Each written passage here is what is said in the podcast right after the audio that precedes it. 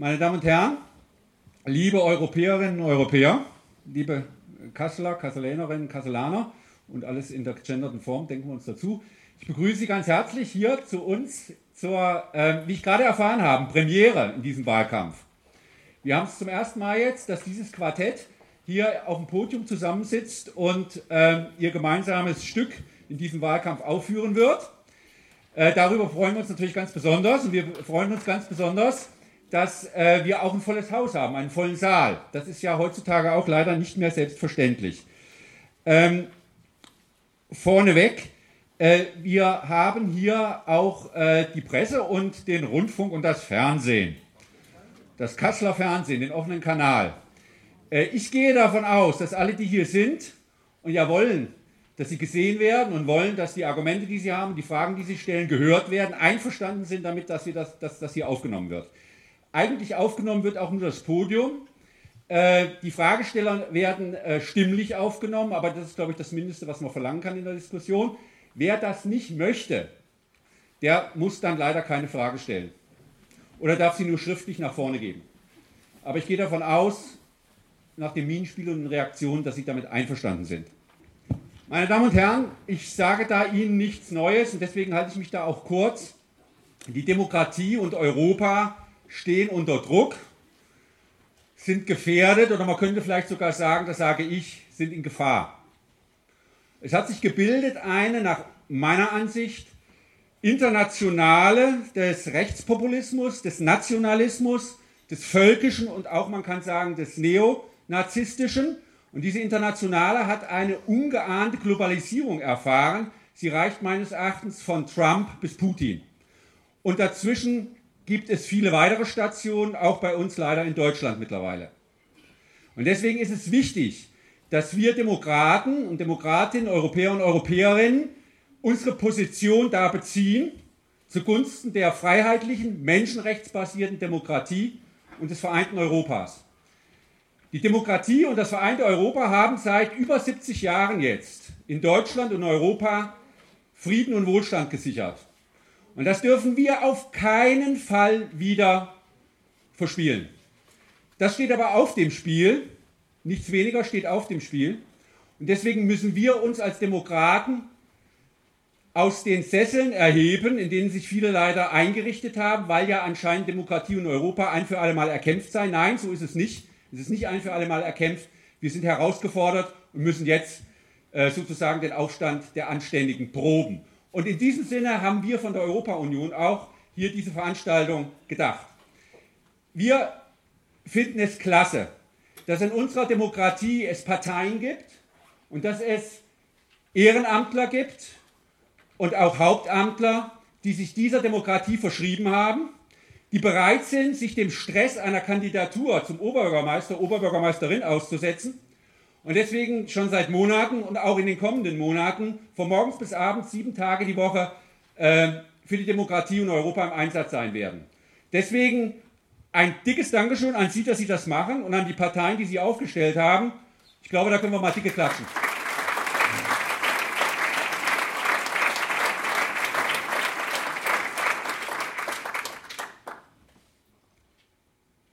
Wir von der Europa-Union sind natürlich streng überparteilich. Und das hat schon damit angefangen, dass wir hier vorne die Sitzordnung ausgelost haben.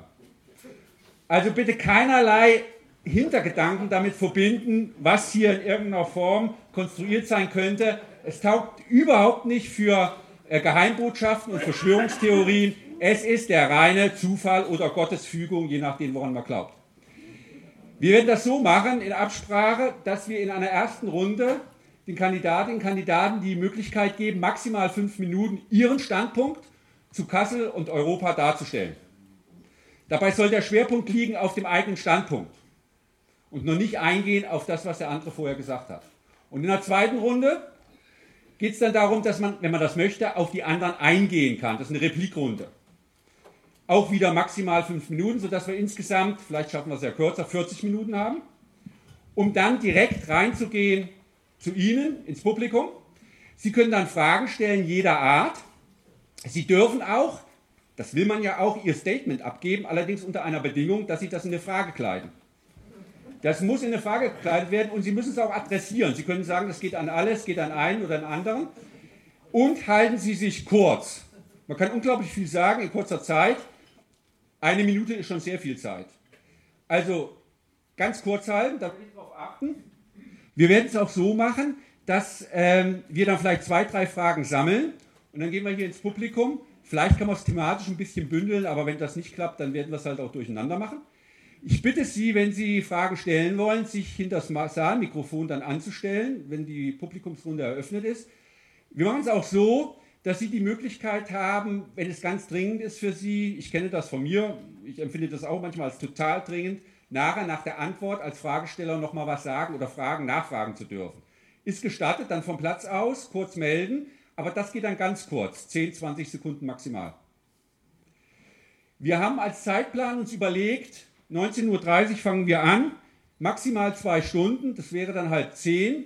Um 22 Uhr wird das Haus und das Parkhaus abgeschlossen, sodass wir bis dahin dann draußen sind, äh, aber dass jeder so ungefähr einen Zeitplan hat.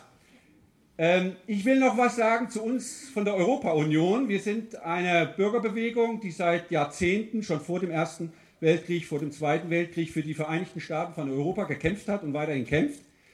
Wir ähm, würden uns freuen, wenn alle, die sich der Vereinigung Europas verbunden fühlen, zu uns kommen. Und deswegen haben wir auf Ihren Plätzen, Sie haben es gesehen, ausgelegt unser Veranstaltungsprogramm.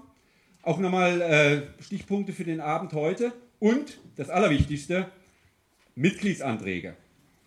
Mitgliedsbeitrag im mindestens 45, 48 Euro kann sich, können sich sehr viele leisten.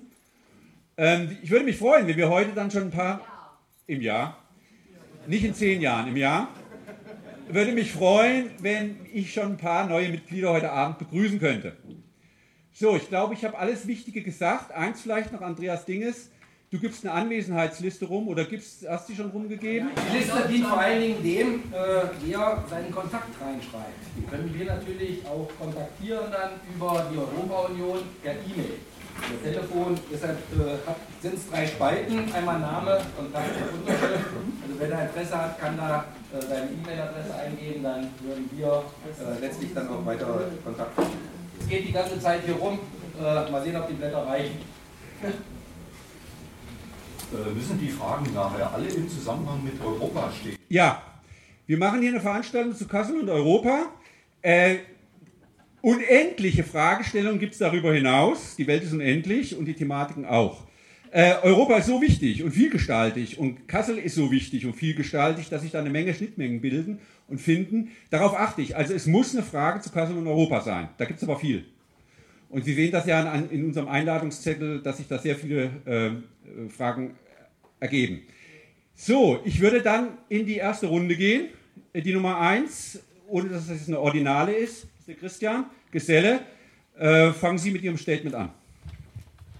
Ich mache das, glaube ich, auch mal im Stehen. Dann können wir uns auch in der letzten Reihe ins Auge gucken. Meine sehr geehrten Damen und Herren, Herr Heusner, erstmal von meiner Seite auch einen recht schönen guten Abend und ich gucke streng auch auf die fünf Minuten, dass sich das auch der Fairness gegenüber gehört. Zur Person. Sie kennen mich vom Beruf Jurist, 40 Jahre alt, gebürtig aus Kassel, darf seit knapp zwei Jahren Stadtkämmerer und Sozialdezernent der Stadt Kassel sein. Und es äh, ist schon was Besonderes, wenn man in seiner Heimatstadt auch die Gelegenheit bekommt, möglicherweise noch mehr Verantwortung zu übernehmen und deswegen auch gerne bereit, als Oberbürgermeister zu kandidieren. Wo will ich mit der Stadt Kassel hin? Die Stadt Kassel ist unser aller Zuhause. Ich glaube, es ist ein gutes Zuhause. Und das ist in den letzten 25 Jahren auch bedingt, und das hat was mit Europa zu tun, nach dem Fall der Mauer, nach der deutschen Wiedervereinigung, nach der Ausprägung der Europäischen Union, der europäischen Idee in der zentralen Lage in Europa noch ein besseres Zuhause gewesen. Und wir müssen gemeinsam daran arbeiten, das ist jedenfalls mein Ziel, dass Kassel künftig das beste Zuhause für uns alle wird. Was macht das beste Zuhause aus? Lebensqualität, ein Stück weit Stabilität in einem Zuhause und eine Zukunftsperspektive. Und was hat das jetzt auch mit Europa zu tun? Ich glaube, die europäische Idee ist zu wichtig. Hermann Heusen hat das eben angesprochen, um auf dem Altar des Populismus geopfert zu werden. Wir haben im Augenblick, wenn man in die USA guckt, nach Großbritannien, nach dem Brexit, ein Problem, das vielen Menschen, vielen von uns Halt, Orientierung in diesem Europa fehlt. Das Thema Bankenkrise, das Thema Eurokrise, das Thema der Menschen, die im letzten Jahr zu uns gekommen sind in großer Zahl, hat doch viele verunsichert und es hat was mit Europa zu tun. Aber Europa ist zu wichtig, um vor diesen Fragestellungen geopfert zu werden. Wir müssen mehr in Europa, auch in unserer Stadt investieren. Und Nordhessen, meine Damen und Herren, und das sage ich jetzt speziell, was wir für Europa tun müssen, ist hier leider noch ein Stück schlechter gestellt als Südhessen. Es gibt in Nordhessen kein European Direct Informationszentrum, ein großes Defizit. Es gibt keine Netzwerke in Europa, wie das in Südhessen der Fall ist. Und wir leben vom Zufall, meine Damen und Herren. Der Science Park, ein Anwendungszentrum an unserer Universität, gemeinsam zwischen Universität und Stadt Kassel entwickelt, ist dem Zufall geschuldet geboren. Wenn wir nicht durch Zufall gesehen hätten, dass es Fördermöglichkeiten über EFRE geben würde, gäbe es heute keinen Science Park mit den Investitionssummen, die dort geflossen sind. Wir müssen künftig von den Zielen, wie unsere Stadt entwickelt werden soll, direkt zu den europäischen Fördertöpfen kommen und das nicht dem Zufallsprinzip überlassen. Deshalb bin ich der Meinung, wir müssen in der Organisationsstruktur im Kasseler Rathaus, aber auch vernetzt in der Region Nordhessen ein europäisches Direktinformationszentrum, wie es in Südhessen übrigens vier an der Zahl gibt, Mittelhessen und Südhessen vier, bei uns kein einziges. Und auch die Abteilung oder ein Sachgebiet für Internationales im Kasseler Rathaus stärker auf die Fördertöpfe und Möglichkeiten, nicht nur für die öffentliche Hand, aber auch für die Wirtschaft, insbesondere hier die kleinen und mittelständischen Unternehmen, die davon profitieren, die das nicht wie Großunternehmen selbstständig tun können. Zweiter Standpunkt ist im Punkt europäische Idee, wir müssen intensiver, und das ist auch eine Aufgabe eines solchen EDIC, das Thema Bildung, Erziehung auch vor dem europäischen Gedanken fördern. Das ist, glaube ich, auch ein Stück weit, selber hat man es in der Schule gemacht, aber ein Stück weit zu kurz gekommen. Wir müssen das, was uns Europa gebracht hat, nämlich Freizügigkeit, nur mit einem Personalausweis innerhalb der Europäischen Union zu reisen, ohne Geld wechseln zu müssen, nach vorne leben in Frieden und Freiheit, die gerade meine Generation, ich bin 1976 geboren, als eine der ersten Generationen, nach der auch meines Vaters, die in Frieden und Freiheit niemals zur Waffe greifen mussten in unserem Land und das müssen wir auch für die Zukunft perpetuieren. Und ich glaube, das ist eine zentrale Aufgabe, die auch eine Stadt Kassel für Europa leisten muss, dass wir das, was ich mir vorstellen kann, was auch Kommunalpolitik für die europäische Idee, für die europäische Bewegung leisten kann. Dankeschön.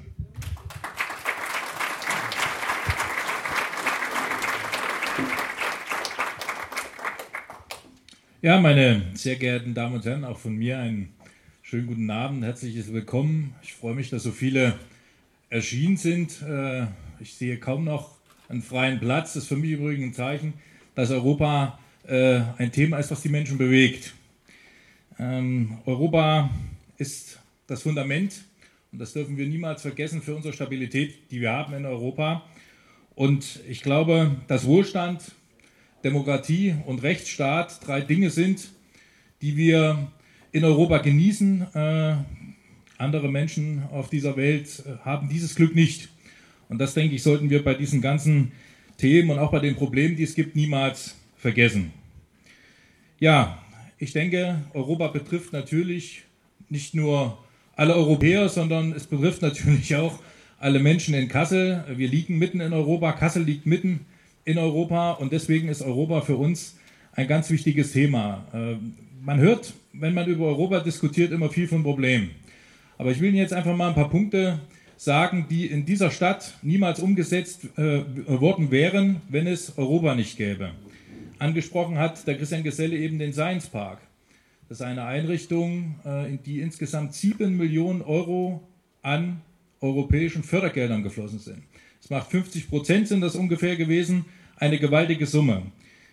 Fraunhofer Institut, was gebaut wird oben am Hauptbahnhof, wird gefördert mit zweieinhalb Millionen. Die Grimmwelt, meine Damen und Herren, ist auch ein, eine Einrichtung, ein Museum, was ohne europäische Fördermittel so nicht möglich gewesen wäre. Nordstadtstadion, Nordstadtpark, Dinge aus dem damaligen Urban 2 Programm, Renaturierung Ahna, Losse, äh, Walebach, Karikatura, Zirkus Bunde Maus und so weiter und so fort, sind alles Dinge, die mit europäischen Geldern hier auf die Beine gestellt wurden.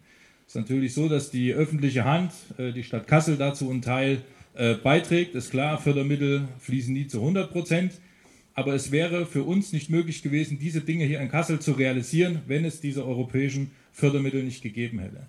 Und meine Damen und Herren, ich glaube, dass uns das deutlich zeigt, dass für uns Europa nicht nur ein wichtiges Thema ist, sondern dass wir auch von Europa profitieren. Und das ist für mich auch keine Frage einer Bilanz. Wir alle wissen, Deutschland ist Nettozahler, das hört man auch gelegentlich. Für uns ist Europa noch viel mehr. Da gibt es Dinge, die damit zusammenhängen. Das Thema Sicherheit, äh, das Thema insgesamt auch der, ähm, ähm der ähm, wie soll man sagen, also der Frage, die Frage der Konkurrenz mit anderen großen Wirtschaftszentren der Welt. Wir konkurrieren heutzutage nicht mehr untereinander, sondern wir konkurrieren mit den Amerikanern, wir konkurrieren mit Südostasien, meine Damen und Herren. Das können wir, wenn wir hier alles einzelstaatlich erledigen, so nicht mehr, äh, nicht mehr vernünftig machen. Und die Frage unseres Wohlstandes ist auch eine Frage der Existenz Europas. Und das darf man bei diesem Thema nicht vergessen. Und deswegen, ich sage Ihnen, ich bin ein bekennender Europäer. Europa ist wichtig für uns. Und ich hoffe, dass alle diejenigen, die jetzt in populistischer Manier versuchen, hier in Europa Stimmung zu machen, äh, keinen Erfolg haben werden. Vielen Dank.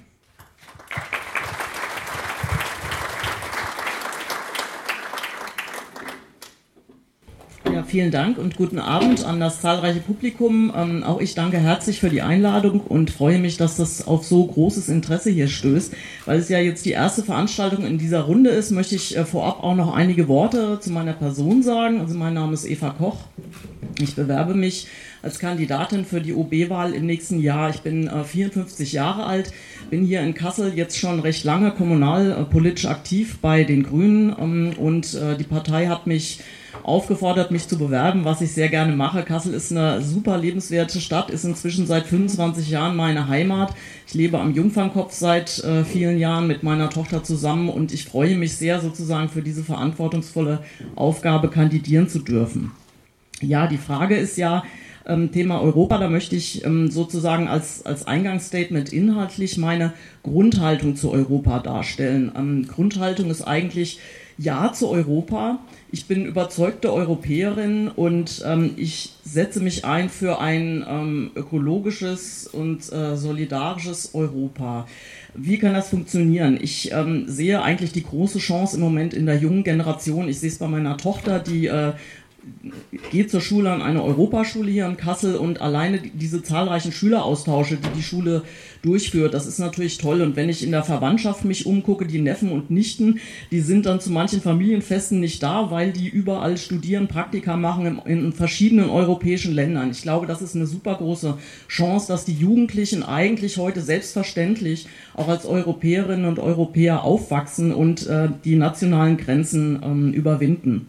Und ich glaube, dass die, die großen Themen, die wir im Moment haben, also beispielsweise äh, Bekämpfung von, von Fluchtursachen, gerade in den Ländern, wo die Geflüchteten äh, herkommen, der äh, Klimawandel, Bekämpfung von Armut, mehr ähm, ökologische Gerechtigkeit, mehr Steuergerechtigkeit, das sind alles Themen, die wir nicht mehr alleine hier in Deutschland bearbeiten können, sondern die wir bei manchen Themen weltweit, aber bei vielen Themen eben äh, nur auf europäischer Ebene überhaupt angehen können. Und deswegen ist das so wichtig. Und ich setze mich immer dafür ein, viele Menschen sehen ja, ähm, machen sich ja manchmal so ein bisschen lustig über Europa. Das erleben wir so in den Wahlkämpfen. Ne? Dann wird die EU so gesehen, als was, na, das, das sind die, die uns vorschreiben, dass die Gurken nicht mehr krumm sein dürfen. Und das denke ich, das ist eben falsch und wir müssen den Menschen näher bringen, die Vorteile, die sich für uns ergeben. Mehr als 70 Prozent der Gesetze, die uns auch hier in Kassel heute kommunal betreffen, äh, sind irgendwo auf europäischer Ebene direkt veranlasst. Und das ist auch gut so und das ist auch richtig so. Also wir stehen ja als, äh, als Grüne, für die ich auch äh, antrete, immer für ähm, Ökologie, für Umweltschutz. Und gerade in dem Bereich ist ja Europa sehr, sehr stark und das ist sehr gut so. Wir haben eben europäische ähm, Rahmen europäische Gesetze, die dafür sorgen, dass wir saubere Flüsse bekommen, dass wir in Kassel saubere und gute Luft haben. Ähm, das ist zum Teil ein sehr hoher Standard und ich finde das sehr gut und richtig so. Deshalb meine Haltung, ähm, das geht nur europäisch und da möchte ich auch Ihr Eingangsstatement unterstützen in der Beziehung, denn ähm, dieses Thema Menschenrechte, Demokratie, äh, Freiheit, das funktioniert eben auch nur gesamteuropäisch, da gebe ich Ihnen vollkommen recht. Und äh, wenn wir gemeinsam äh, auch auf kommunaler Ebene, es fängt alles in der Kommune an, wenn wir hier in der Kommune anfangen, diese europäischen Werte, die auch unsere Werte hier in Kassel sind, zu verteidigen, dann schützt uns das, glaube ich, alle gut vor Populismus. Zum Thema ähm, Fördermittel ist ja schon einiges gesagt worden. Ähm, Herr Kalb hat ja schon aufgeführt, wie Kassel auch von diesen europäischen Fördermitteln bereits sehr stark profitiert hat. Und ja, ich denke, da sollten wir auf jeden Fall möglichst gut weitermachen. Ich habe mir das mal angesehen. Der, diese Strukturfonds-Fördermittel im aktuellen Programm, die setzen auf innovatives, inklusives und nachhaltiges Europa. Und das sind diese drei Grundthemen, die ich auch mit, meinen, mit meiner Zielsetzung im Wahlkampf, aber auch allgemein politisch ähm, natürlich gut unterstützen kann. Ich könnte da jetzt zu jedem einzelnen Punkt ganz viel sagen. Das würde den Rahmen der fünf Minuten sicher äh, sprengen. Vielleicht nur mal das Beispiel Inklusion. Äh, Kinder sind unsere Zukunft und äh, wir setzen ja in Kassel jetzt dieses Inklusionskonzept um. Wir stärken die Integration äh, für unsere Kinder in der Bildung und äh, das trägt natürlich auch dazu bei, dass äh, wir weltoffen bleiben. Denn ich sag mal, wenn die Kinder schon in den Kitas, in den Schulen zusammen lernen mit ähm, anderen Kindern ganz unterschiedlicher Herkunft, ähm, dann trägt das dazu bei, dass sie eben zu sehr ähm, weltoffenen und toleranten ähm, Menschen erzogen werden, denn die Kinder sind ja häufig frei von Vorurteilen. Und wenn die schon von klein auf zusammen lernen, zusammen spielen, glaube ich, ist das eigentlich die beste Voraussetzung, dass äh, Populismus hier äh, sich gar nicht so entwickeln kann. Und ähm, auch Herr Geselle hat es gesagt, äh, in der Verwaltung, glaube ich, wird in dem Bereich schon gut gearbeitet, aber das kann man immer noch besser machen. Und mein Ziel wäre es, als Oberbürgermeisterin immer solche Fördermittel als Rückenwind zu nutzen für die Projekte, die wir anschieben, die unseren Inhalten entsprechen ähm, und äh, uns damit in Kassel hier möglichst gut aufzustellen. Soweit für den Einstieg. Vielen Dank.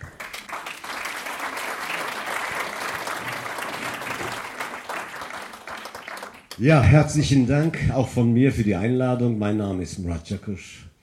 Ich kandidiere für die Kasseler Linke für das Amt des Oberbürgermeisters der Stadt Kassel. Ähm, ich werde etwas kritischer mit der EU umgehen, als bisher dargestellt wurde, weil ich der festen Überzeugung bin, dass die EU, innerhalb der EU wir einen Paradigmenwechsel brauchen. Einen Politikwechsel, der zugunsten der Bevölkerungsmehrheit ist und nicht zugunsten der Minderheiten, nämlich einer Minderheit von Konzernen, internationalen Konzernen, wie es zurzeit auch der Fall ist. Es gibt drei wesentliche Punkte, warum ich so EU-kritisch bin. Ich bin nicht anti-europäisch. Im Gegenteil. Ich lebe seit 46 Jahren mitten in Europa, in Kassel, bin 56 Jahre alt, bin sehr oft in Europa unterwegs und in meinem Hauptberuf in der politischen Bildung bin ich auch des Öfteren als Referent insbesondere im Zusammenhang auch EU-Heranführungsprozess, Türkei und so weiter, des Öfteren als Referent tätig.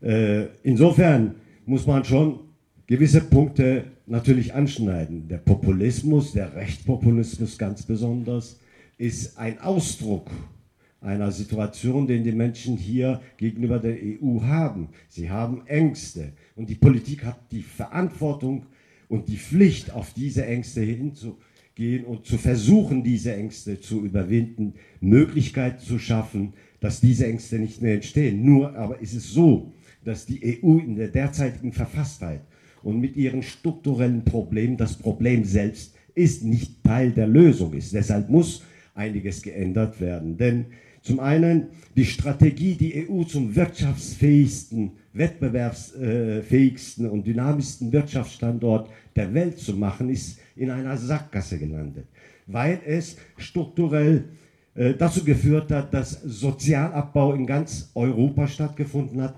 demokratische Rechte ausgehöhlt wurden, die demokratische Kontrollmöglichkeiten wurden niedrig äh, gehalten und es wird noch mehr äh, in diesen Bereichen abgebaut und die Menschen haben Angst. Es wird eine Austeritätspolitik gemacht, eine Kürzungspolitik, die nicht im Interesse der Bevölkerungsmehrheit ist. Wir sehen das in Griechenland. Länder, EU-Mitgliedstaaten werden in die soziale Verelendung gedrängt. Aufgrund einer Situation, wir sprechen ja von unserem Wohlstand, von unserem Reichtum. Nur wir müssen auch bedenken, dass dieses Reichtum auf den äh, auf die Schulden von den anderen aufgebaut ist. Insofern müssen wir da schon anfangen, äh, zum Beispiel uns gegen Gesetzgebungstechniken zu wehren oder sonstige äh, ähnliche Formen wie Handels-, Dienstleistungsabkommen, TTIP, CETA, TISA, das sind nur ein paar zu nennen. Da werden Flöcke eingebaut, wo die demokratische Mehrheitspolitik das Ganze nicht mehr rückgängig machen kann. Und dagegen muss man sich wehren. Es kommt darauf an, dass wir wieder das Primat der Politik in den Vordergrund stellen. Wir dürfen es auch nicht zulassen, dass die kommunale Selbstverwaltung entmündigt wird aufgrund einer Politik, die in Brüssel und teilweise auch von Berlin aus gemacht wird. Daher ist ein Paradigmenwechsel notwendig. Wir brauchen eine EU, die in allen Ecken gleiche Chancen bietet, gleiche soziale Standards hat und auch äh, gleiche friedliche Möglichkeiten. Es kann nicht sein, dass die EU-Außenpolitik militarisiert wird, den Mitgliedstaaten Rüstungszwang äh, dargestellt wird mit Rüstungsagenturen äh, und vielen anderen und mit einer Nachbarschaftspolitik in der EU-Peripherie Probleme, Regime-Changing, also Regime verändern.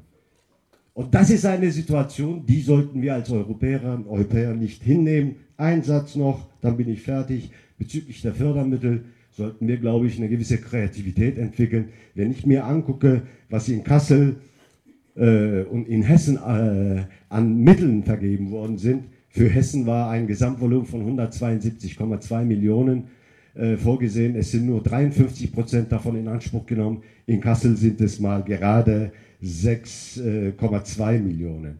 Äh, da glaube ich, sollten wir auch gucken, dass die regionale Förderung, nämlich die, der Landkreis mit eingebunden wird, die Kommunen mit eingebunden werden. Und ich könnte mir ganz gut vorstellen, dass im Rathaus eine Stelle eingerichtet wird, die sich nur mit den Fördermitteln beschäftigt und gemeinsam mit der Zivilgesellschaft, mit Unternehmensverbänden, mit Gewerkschaften, mit Initiativen dafür, daran arbeitet, um Fördermittel zu holen, aber auch die Idee einer solidarischen sozialen Europa zu stärken. Dankeschön.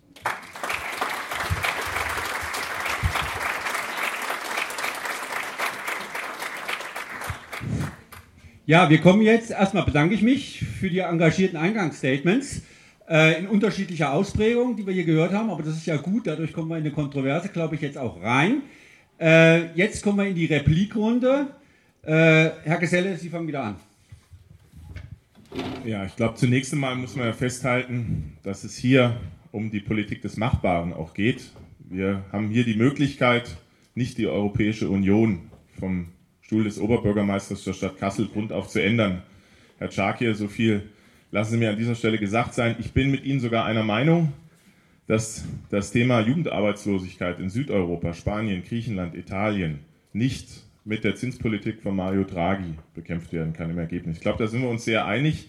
Das ist der falsche Ansatz. Ich glaube, da braucht es eher ein Investitionsprogramm in diesen Ländern, um die europäische äh, Idee dort nicht zu veröden oder sterben zu lassen und den Menschen vor Ort zu helfen keine Frage. Aber der Ausgangspunkt war ja darüber hinaus, wie kann man hier in der Region, in der Stadt Kassel, das, was wir hier beeinflussen können, tun, um die europäische Idee, den europäischen Gedanken hier voranzutreiben. Und ich sage es nochmal, da sind wir uns ja im Wesentlichen sogar einig und ich glaube, als Europäer kann man sich da auch nur einig sein, dass man das Thema Kommunikation über die europäische Idee und mit den Zielen der Stadtentwicklung, wie wir die Stadt Kassel voranbringen wollen, uns die Möglichkeit suchen müssen, Fördermöglichkeiten aus Europa anzuzapfen und nicht eben andersrum zu gucken, wann gibt es denn irgendwann mal Geld aus Europa und dann gucken wir mal, welche Ideen und Ziele können wir denn haben.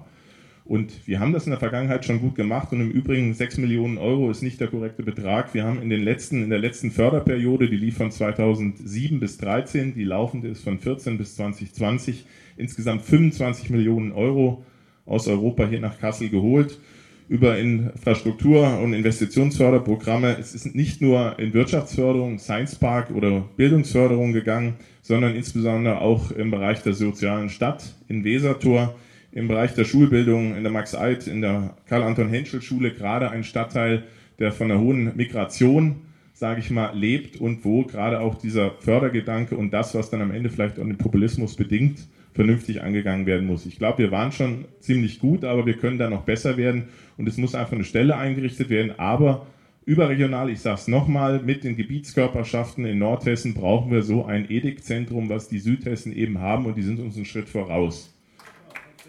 Und wir wollen, und ich sage ganz deutlich, und wir wollen auch in Zukunft nicht mehr, wir sind jetzt schon nicht mehr Nordhessisch-Sibirien, was uns die Südhessen immer vorgeworfen haben, so ein Randgebiet. Da sind wir schon Gott sei Dank lange nicht mehr. Mittlerweile kommt man als Kämmerer in Südhessen an, die freuen sich, dass bei uns der Haushaltsüberschuss so groß ist und uns so gut geht und die Sonne über Nordhessen lacht. Aber was das Thema Europa angeht, da müssen wir auch gucken, dass die Sonne auch weiter über Europa lacht und dass noch 50 vorangeht. Das muss ein Ziel sein, überregional im Übrigen.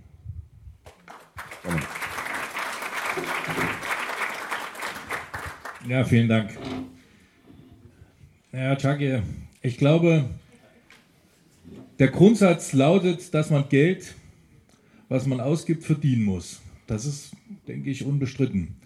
Das merkt jeder an seinem privaten Portemonnaie und das gilt natürlich auch und gerade für eine Struktur wie die Europäische Union. Ähm, die Zahlen hat gerade der Herr Geselle äh, etwas gerade gerückt. Äh, ich nenne noch mal ein konkretes Beispiel aus dem Bereich dem Programm Lokale Ökonomie. Da haben wir 2,3 Millionen Euro an äh, Fördermitteln von der EU erhalten und mit diesen 2,3 Millionen Euro sind insgesamt 11,7 Millionen an Gesamtinvestitionen realisiert worden. Das heißt, dass diese Fördermittel einen Hebel darstellen, der dazu geführt hat, dass davon profitiert haben übrigens 210 Betriebe. Das sind viele kleine Betriebe übrigens. Das sind nicht Großkonzerne, sondern sind kleine Kasseler Betriebe. 30 Prozent davon in der Kulturwirtschaft. Auch eine interessante Zahl. Als ich das gelesen habe, fand ich ganz bemerkenswert. Und da sind über 100 Vollzeitstellen entstanden. Das ist mal ein Wort. 100 Vollzeitstellen, übrigens genauso viele Teilzeitstellen. Das heißt, das Thema Standortsicherung, Neuansiedlung, Existenzgründung, sind alles Dinge, die mit diesen Mitteln möglich sind. Und äh, ich gebe Ihnen recht, Europa äh, ist in einer äh, krisenhaften Situation. Äh, in Europa müssen wir, glaube ich, auch über Dinge nachdenken, wie wir vielleicht Sachen besser machen können europäische Bürokratie ist zum Beispiel für mich ein Problem, ist übrigens auch ein Problem auf kommunaler Ebene, wenn Sie sich überlegen, dass Sie Dinge europaweit heute ausschreiben müssen, das ist nicht immer einfach. Das ist früher einfacher gewesen, das geht heute nicht mehr so, das ist ein, durchaus ein Thema. Das heißt, das ist eigentlich eine Aufgabe, der wir uns aktuell auch stellen müssen, nämlich die Bürokratie, wo sie nicht notwendig ist, abzubauen, auch und gerade natürlich auch auf europäischer Ebene. Und das Thema gleiche Lebensverhältnisse, auch die soziale Komponente, die Sie angesprochen haben, ist natürlich auch wichtig. Sie müssen Menschen mitnehmen. Das ist völlig klar. Klar ist für mich aber auch, dass es natürlich nicht nur eine Frage ist, äh, wie man Dinge verteilt. Ich weiß, dass Ihre Partei da auch immer viele Ideen hat, wie sowas funktioniert, sondern für mich ist es natürlich auch eine Frage, wie sich Leute, wie sich Länder insgesamt verhalten. Und da gibt es durchaus in Europa Unterschiede und ich bin nicht der Meinung, und ich bin nicht der Meinung, dass wir in Europa äh, einen Verteilmechanismus brauchen, der sich verfestigt, wo die einen das erwirtschaften, was die anderen ausgeben. Das wird nicht funktionieren, meine Damen und Herren.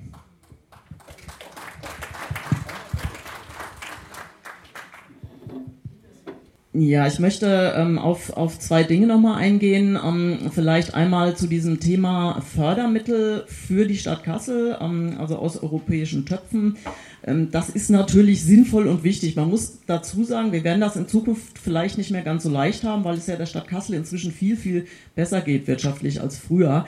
Ähm, das kann dazu führen, äh, dass es für uns nicht mehr ganz so leicht wird. Das muss man wissen. Umso wichtiger ist es sozusagen, die Verwaltung so gut aufzustellen, ähm, dass wir da möglichst gut äh, profitieren. Das mit der Stabsstelle in der Verwaltung, also sozusagen eine Stelle einzurichten, die sich nur um europäische Fördermittel kümmert, das kann man machen. Das läuft im Moment ja noch anders anders. Die Menschen, die diese Fördermittel akquirieren, die sind in den einzelnen Abteilungen angesiedelt, in der Verwaltung. Ich finde das im Grunde genommen gar nicht schlecht, weil wenn Sie sich ansehen, wie differenziert diese Förderprogramme sind, dann ähm, sind natürlich die Menschen, die da fachlich arbeiten, ich sage mal das Beispiel ähm, Mobilitätsmanagement, wurde uns gerade im letzten, äh, in der letzten Ausschusssitzung vorgestellt, dass da jetzt Europa Fördermittel ähm, genutzt werden sollen, um die äh, Koordination der Ampelsteuerung, damit einen besseren Verkehrsfluss in der Stadt äh, zu ermöglichen. Da kennen sich natürlich die Menschen, die da in der Abteilung sitzen, am besten mit aus und die kriegen vielleicht auch am ehesten mit, wie die Förderprogramme funktionieren. Also ich glaube, das müssen wir uns nochmal sehr gut überlegen, äh, wie wir uns da aufstellen. Ich habe den Eindruck, dass bei dem großen Anteil der Mittel, die bisher nach Kassel geflossen sind, sind ja viele Beispiele schon genannt worden, dass die Verwaltung sehr gut gemacht hat. Also ich würde als Oberbürgermeisterin sicherlich das nicht alles umkrempeln, aber man muss, glaube ich, nochmal sehr intensiv darüber nachdenken, macht es Sinn, das zentral anzuordnen oder belässt man es so, wie es ist bei der Akquisition? Dann haben Sie gesprochen ähm, von diesem Thema Angst und Ängste, dass das alles jetzt so ähm, dazu führt, dass die Menschen ähm, Angst haben. Da gebe ich Ihnen recht. Auch der Populismus, der äh, zum Teil ja ähm, so äh, hochkocht, ähm, da sind ja viel so diffuse Ängste dabei. Ich glaube, was wir überhaupt nicht machen sollten, ist diesen Ängsten sozusagen noch Anschub zu geben sondern ganz im Gegenteil. Also ich bin auch überhaupt nicht bereit, mich darauf einzulassen, dass wir jetzt alle postfaktisch werden müssen, nur weil das jetzt gerade äh, anscheinend so in ist. Das dürfen wir gerade nicht machen, finde ich. Wir müssen mit diesen Ängsten so umgehen.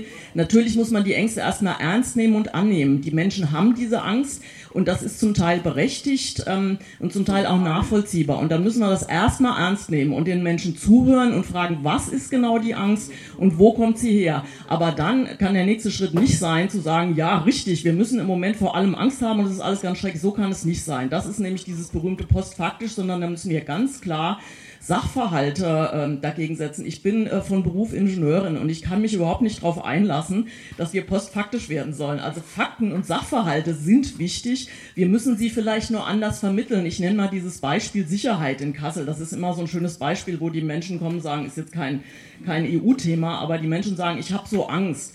Ne? Und dann kommen ja Flüchtlinge und dann wird doch mehr eingebrochen und kann ich mein Kind noch auf die Straße lassen. Das ist sehr wichtig, sich das erstmal anzuhören und auch ernst zu nehmen. Aber im nächsten Schritt es ist auch wichtig zu sagen, äh, wie die Zahlen sind, äh, wie die Sachverhalte wirklich sind und wir dürfen es auf keinen Fall weiter schüren. Deswegen bin ich bei Ihrem Beitrag so ein bisschen skeptisch geworden, weil Sie sehr stark so in diese Richtung argumentiert haben, es wird alles schlimmer und äh, es funktioniert. Es funktioniert sehr viel und es funktioniert auch sehr gut und dann sollten wir das auch klar und deutlich sagen.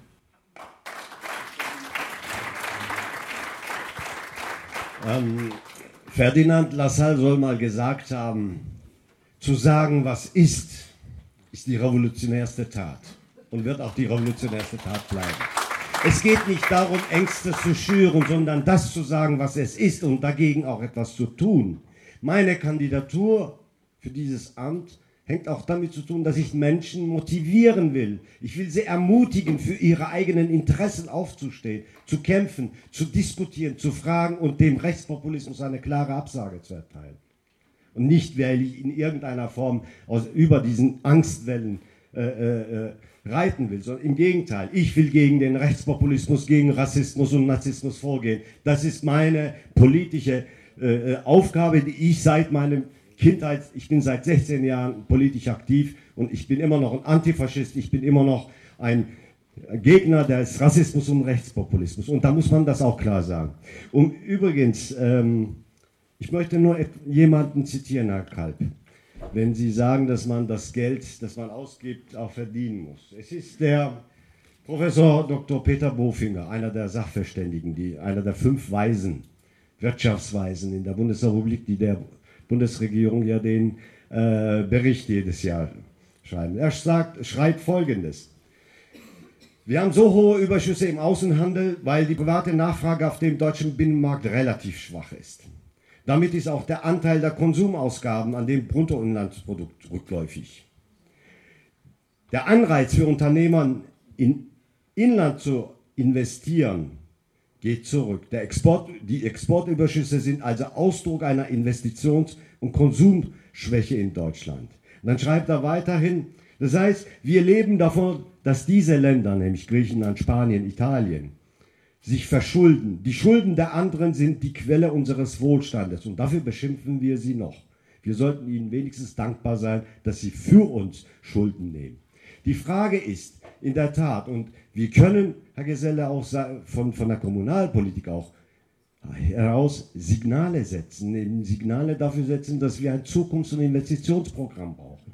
dass wir die Karte der die europäische Karte der kommunalen Selbstverwaltung ernst nehmen und dass wir uns mit unseren äh, Verbänden, zum Beispiel dem Deutschen Städte- und Gemeindebund, zum Beispiel in den Landkreistag, äh, äh, Deutschen Landkreistage, dass man dort auch innerhalb der Parteien äh, versucht dafür zu werben, dass eine Sozialpolitik überall in Europa hergestellt werden kann, dass wir gegen Militarisierung sind. Wir in Kassel, Kraus, äh, Maffei, Beckmann oder äh, Rheinmetall, ja, das sind Firmen, die von dem Tod anderer leben. Wir können was dagegen tun. Seinerzeit hatte die Stadtverordnetenversammlung in Kassel gesagt, Kassel ist eine atomwaffenfreie Zone.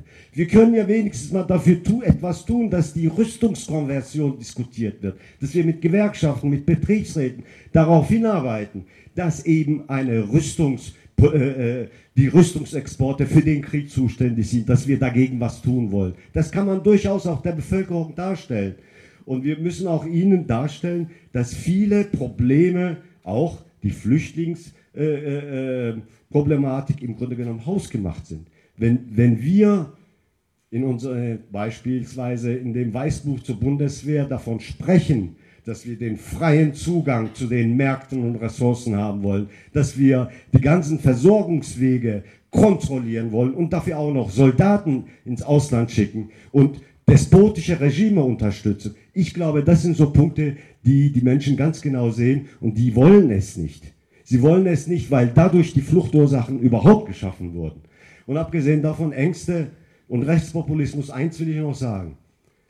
Der Rechtspopulismus hat vielleicht hier ein bisschen an Kraft gewonnen, aber es gibt immer noch über 9 Millionen Menschen, die im letzten Jahr ehrenamtlich vielen Flüchtlingen geholfen haben. Und das macht mich stolz, dass ich in einem Land lebe, wo immer noch sehr viele Menschen ehrenamtlich so tätig sind und trotz der Angstmacherei der, der Rechtspopulisten und Rassisten sich für diese Menschen einsetzen. Das nennt man auch christliche Nächstenliebe, glaube ich.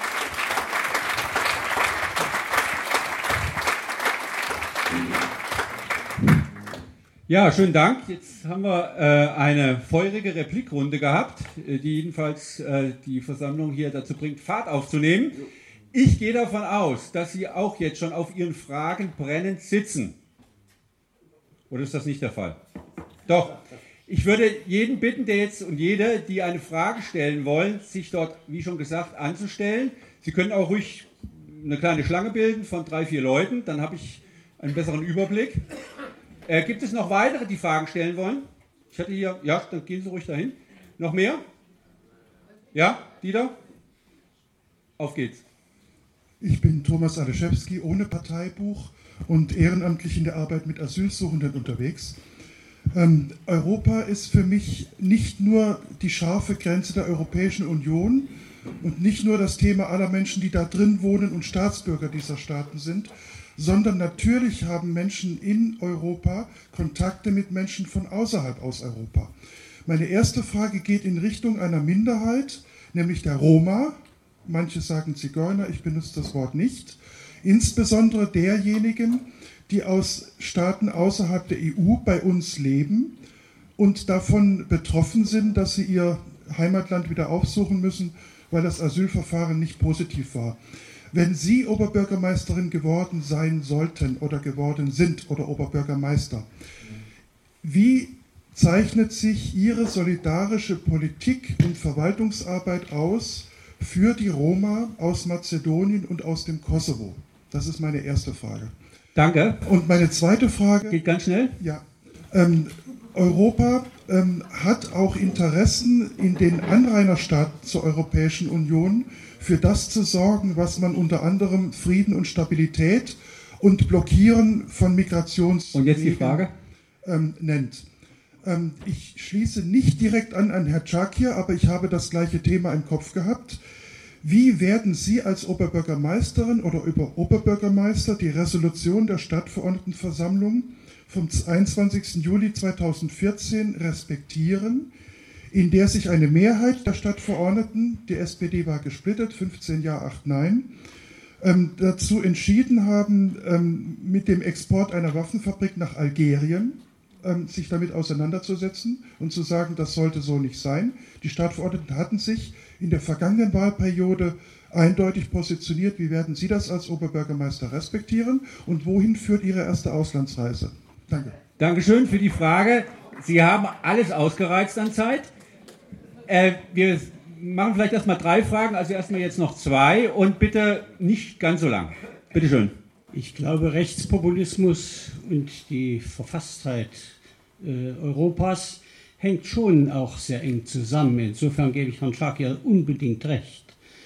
Was soll, ich habe Angst vor einem Europa, das in Geheimverhandlungen vor den Bürgern, Geheimverhandlungen, solche Abkommen wie CETA, TISA in Kraft setzen will, die Bürger damit überrollt, den Bürgern keine Antworten gibt und wenn dann ein Oberbürgermeister dieser Stadt eine Bürgerinitiative, eine Bürgereingabe in der Stadtverordnetenversammlung und im, im, im, im Petitionsausschuss abschmettern lässt, der Magistrat, die darauf gerichtet waren, auf die Anfrage, eine Bürgerversammlung einzuberufen in dieser Stadt, um den Bürgern Antworten darauf zu geben, was bei Inkrafttreten von CETA und TISA, vor allem CETA, und CETA ging es damals vor allem, für Konsequenzen für die Bürger dieser Stadt erwachsen und wie die kommunalen Unternehmen und der Magistrat sich vorstellt, dann damit umgehen zu können. Frage? Denn letztlich, ja, wie stellen Sie sich vor, wenn diese Abkommen, die hier uns offeriert werden in Europa, wenn diese Abkommen in Kraft treten, wie stellen Sie sich vor, die kommunale Selbstverwaltung weiterzuentwickeln und die Demokratie, nämlich indem Sie den Bürgern Antwort geben, ich habe die Frage an alle, an alle Bürger, äh, Bürgermeisterkandidaten. Was würden Sie tun und würden Sie genauso reagieren wie O.P. Hilden? Dankeschön. Zweite Frage. Also, und jetzt kommt die dritte Frage. Auch bitte möglichst kurz halten. Ja, die können Sie dann in dieselbe Zeit packen. Also ich stelle mich kurz vor, ich bin der Oberbürgermeisterkandidat der Partei Die Partei. Die erste Frage geht an den Diskussionsleiter. Ähm, die Frage wäre, warum bin ich nicht auf dem Podium? Die zweite Frage ist, ähm, oder dazu vielleicht erst ein Statement, meine Position zu Europa ist eigentlich klar, ja zu Europa, nein zu Europa. Jetzt dadurch, dass ich hier nicht äh, vorne sitze, glaube ich, dass sich da so mindestens 5% zugunsten des Neins zu Europa verschoben hat. Das finde ich ein bisschen schade. Nun meine Frage an Herrn Geselle, an Frau Koch und Herrn Schakir. Ich finde, Kassel kostet die EU-Geld, wir haben es gehört, es sind 25 Millionen Euro. Außerdem liegt Kassel sehr mittig in der EU, das bedeutet, es ist sehr weit weg von allem. Und wir haben Kassel-Calden als Drehkreuz mitten in Europa. Das bedeutet, wenn äh, Europa für Kassel noch wichtiger wird, wird es für die Anwohner noch stressiger. Wie stellen Sie sich den Bau der dritten Startbahn dort vor? Und die eigentliche Frage ist, wie schützen wir eben Kassel vor der EU und wie würden Sie damit umgehen? sofern nicht ich Oberbürgermeister werde. Vielen Dank.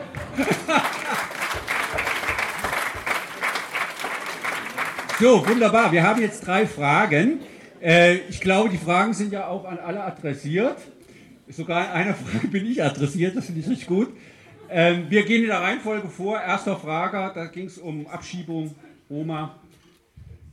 Ja, Herr Aleschewski, wir kennen uns ja aus dem Sozialausschuss äh, der Stadt Kassel. Selbstverständlich hat jeder Oberbürgermeister einen Eid auf die Verfassung und auf Recht und Gesetz zu leisten.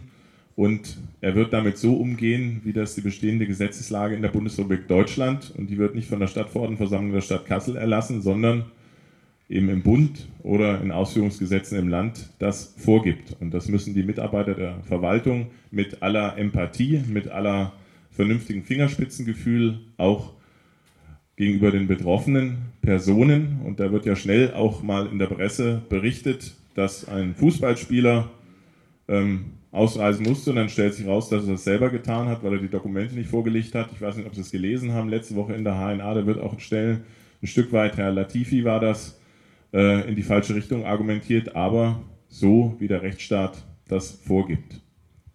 Zweite Frage, ähm, wie würden Sie mit dieser Resolution umgehen? Herr Aleschewski muss das halten, was man versprochen hat oder wie man sich damals entsprechend entschieden hat. Ich war damals schon Mitglied der Stadtverordnetenversammlung 2014 und ähm, ich war gegen diese Resolution, ganz deutlich. Ich sage Ihnen das auch, weil eine ganze Menge Menschen, ich bin kein Militarist, aber eine ganze Menge Menschen in dieser Stadt arbeiten in betroffenen Betrieben Die gilt es auch vernünftigerweise zu respektieren. Und ich sage Ihnen auch ganz ehrlich, solange es einen Verteidigungsauftrag im Grundgesetz der Bundesrepublik Deutschland gibt, bin ich der Meinung, wenn man dann Verteidigungsgüter produzieren muss, machen wir das lieber im eigenen Land, als wir das von woanders einkaufen. Das hat nichts damit zu tun, wie man sich, und das wäre damals der Ausgangspunkt, zu Rüstungsexporten in Krisenländern verhält.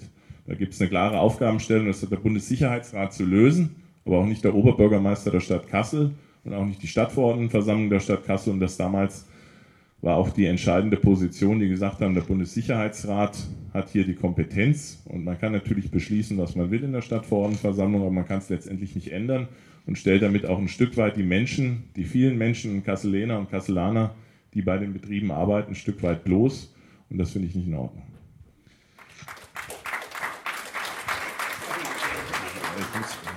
Auslandsreise, sage ich ganz ehrlich, das weiß ich nicht, Herr Aleschewski. Momentan bin ich äh, für Novi Urengoy zuständig in Sibirien. Halte auch den Kontakt Deutschlands zu Russland für ganz wesentlich. Wird sich möglicherweise dann ergeben, das entscheiden aber die Bürgerinnen und Bürger nach dem 5. März, wer von uns oder möglicherweise der Kollege von die Partei dann irgendwo hinfahren darf oder auch die anderen Kollegen aus dem Magistrat.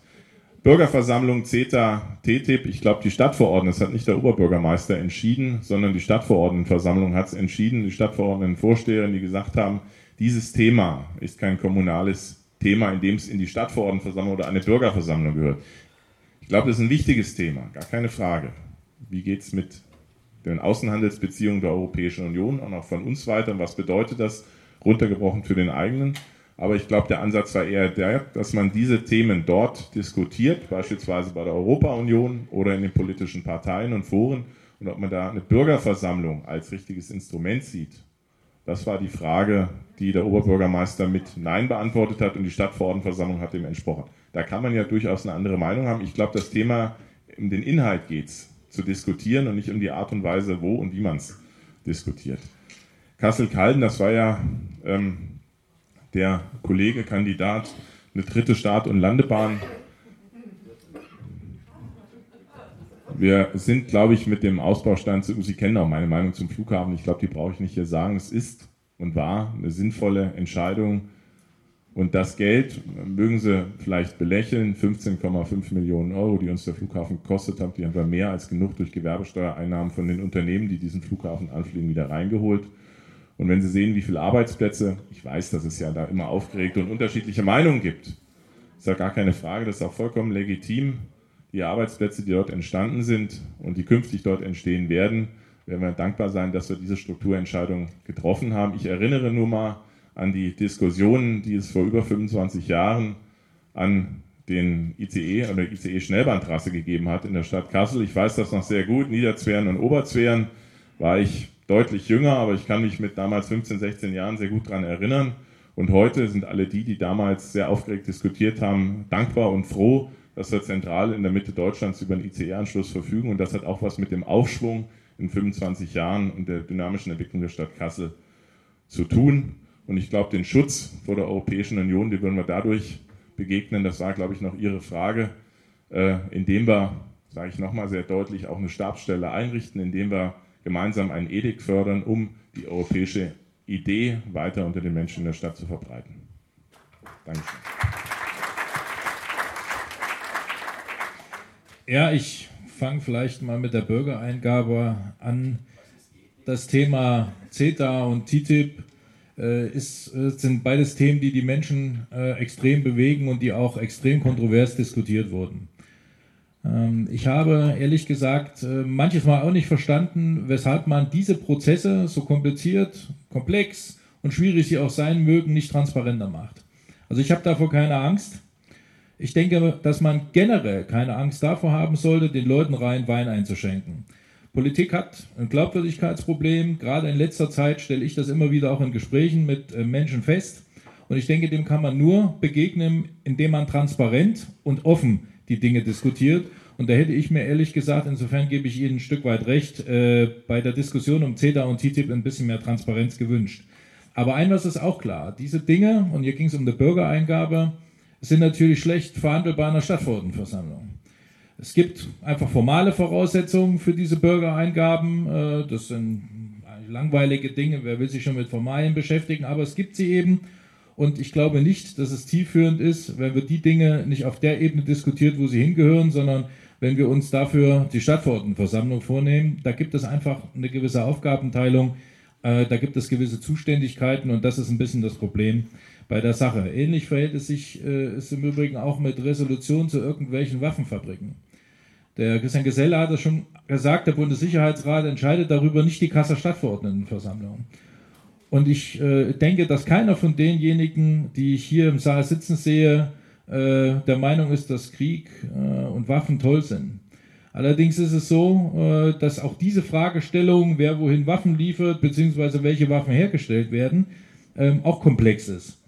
Und äh, der Christian hat vom Verteidigungsauftrag gesprochen. Wir äh, ja, produzieren nicht nur für irgendwelche Krisenländer. Es hängen Arbeitsplätze daran. Das ist alles, alles richtig. Und äh, über diese Dinge diskutieren wir auch nicht in der Stadtverordnetenversammlung, sondern das sind Dinge, die auf äh, die Bundesebene gehören. Und deswegen, wenn Leute solche Resolutionen in die Stadtverordnetenversammlung einbringen, haben sie damit nur ein Ziel, nämlich politisch ein bisschen Stimmung zu machen. Da geht es nicht um die Sache und das ist das Problem. Das Thema Auslandsreise, also ich mache mir nicht so viel Gedanken um Auslandsreisen. Ehrlich gesagt, äh, als Oberbürgermeister dieser Stadt würde ich mich erstmal primär mit Kassel beschäftigen wollen. Es ist natürlich so, dass auch Oberbürgermeister ins Ausland reisen und wenn es vielleicht im Rahmen einer Urlaubsreise ist, äh, wo das dann hingeht, äh, kann ich Ihnen allerdings nicht sagen. Und was die dritte Stadtbahn in Kalden betrifft, ich kann, also wenn wir spätestens eine dritte Stadtbahn brauchen, wir haben ja bislang eine, äh, dann ist das offensichtlich ein Zeichen dafür, dass der Flughafen so gut läuft, wie es sich keiner äh, zu träumen und zu hoffen wagt. Äh, es wäre schön, wenn ich mir den ICE-Bahnhof angucke, kann ich nur sagen, stellen Sie sich doch mal vor, wir hätten damals, als äh, die Diskussion lief, ICE-Bahnhof ja oder nein, äh, es wirklich so weit getrieben, dass die Bahn Kassel außen vor gelassen hätte und die ICEs wären dann Nord-Süd-Verbindung zwischen Göttingen direkt oder zwischen Göttingen und Fulda durchgefahren und hätten Kassel außen vor gelassen. Das wäre für Kassel eine Katastrophe gewesen. Also insofern, wenn wir den, die dritte Stadtbahn brauchen, dann haben wir es wirklich geschafft. Jetzt müssen wir erstmal sehen, dass der Flughafen einigermaßen auf die Füße kommt und das wünsche ich mir und das hoffe ich, weil da ist eine Menge Geld auch reingeflossen. Und im Übrigen, und das sage ich auch ganz deutlich, volkswirtschaftlich ist dieser Flughafen jetzt schon ein Erfolg. Man darf nicht nur die betriebswirtschaftlichen Zahlen nennen, aber ich will da nicht so sehr ins Detail gehen. Ich denke, da gibt es unterschiedliche Ansichten. Ich weiß das, aber ich wünsche mir, dass der Flughafen ein Erfolg wird. Und äh, mit einer dritten Startbahn, wie gesagt, äh, das wäre dann, warten wir es mal ab. Ich weiß ja nicht, wann Sie sich vorstellen, wann das sein wird. Ähm, aber es wäre auf alle Fälle ein Zeichen dafür, dass es wirtschaftlich hier sehr prosperiert. Vielen Dank. Noch eine Nachfrage zu den Roma. Äh, hatten Sie was gesagt? Oder? Ja, auch hier ähm, hat man relativ wenig Einflussmöglichkeiten auf kommunaler Ebene. Der Magistrat, auch die Stadtverordnetenversammlung, alle kommunalpolitisch Handelnden sind an Recht und Gesetz gebunden. Und genau so müsste man diese Dinge und diese Fragestellung erledigen. Äh, die Stadtverordnetenversammlung, weder die Stadtverordnetenversammlung noch der Magistrat entscheiden darüber, ob jemand hier in Deutschland bleiben darf oder nicht.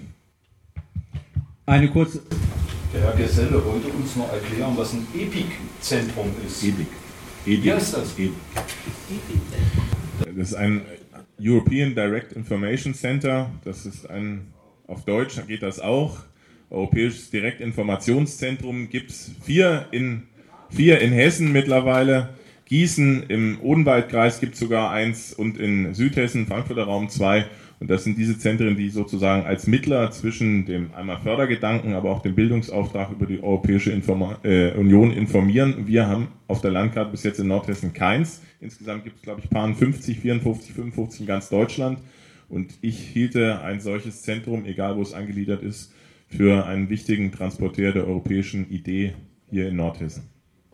Und äh, ja, oder Sie könnten ja nachher auch noch. So, ich will eine kurze Antwort geben. Jetzt muss ich eine Antwort geben auf eine Frage, vor der wir die ganze Zeit Angst hatten. Wir haben monatelang in unserem Vorstand überlegt, was machen wir, wie können wir den Kandidaten, die, der, die Partei vom Podium fernhalten. Das war unsere Hauptsorge für die gesamte Veranstaltung. Und deswegen haben wir uns überlegt, wie können wir das machen? Wir machen das so, dass wir mit der Veranstaltung möglichst früh beginnen. wir haben so früh begonnen, dass bis zu diesem Zeitpunkt nur die vier Kandidaten, als wir anfingen, die Plakate zu drucken, äh, auf der Matte standen. Und da wir natürlich nur die aufs Podium nehmen, die auf dem Plakat sind, das ist ja selbstverständlich und selbsterklärend, äh, gibt es jetzt die Partei hier vorne nicht. Äh, abgesehen davon hätte man sich ja auch ein bisschen früher bei uns melden können und dann hätte man sich auf alles äh, abstimmen können und dann wäre es vielleicht möglich gewesen, eine Partei, die wahrscheinlich den nächsten Oberbürgermeister stellt, hier vorne auch auf dem Podium zu haben.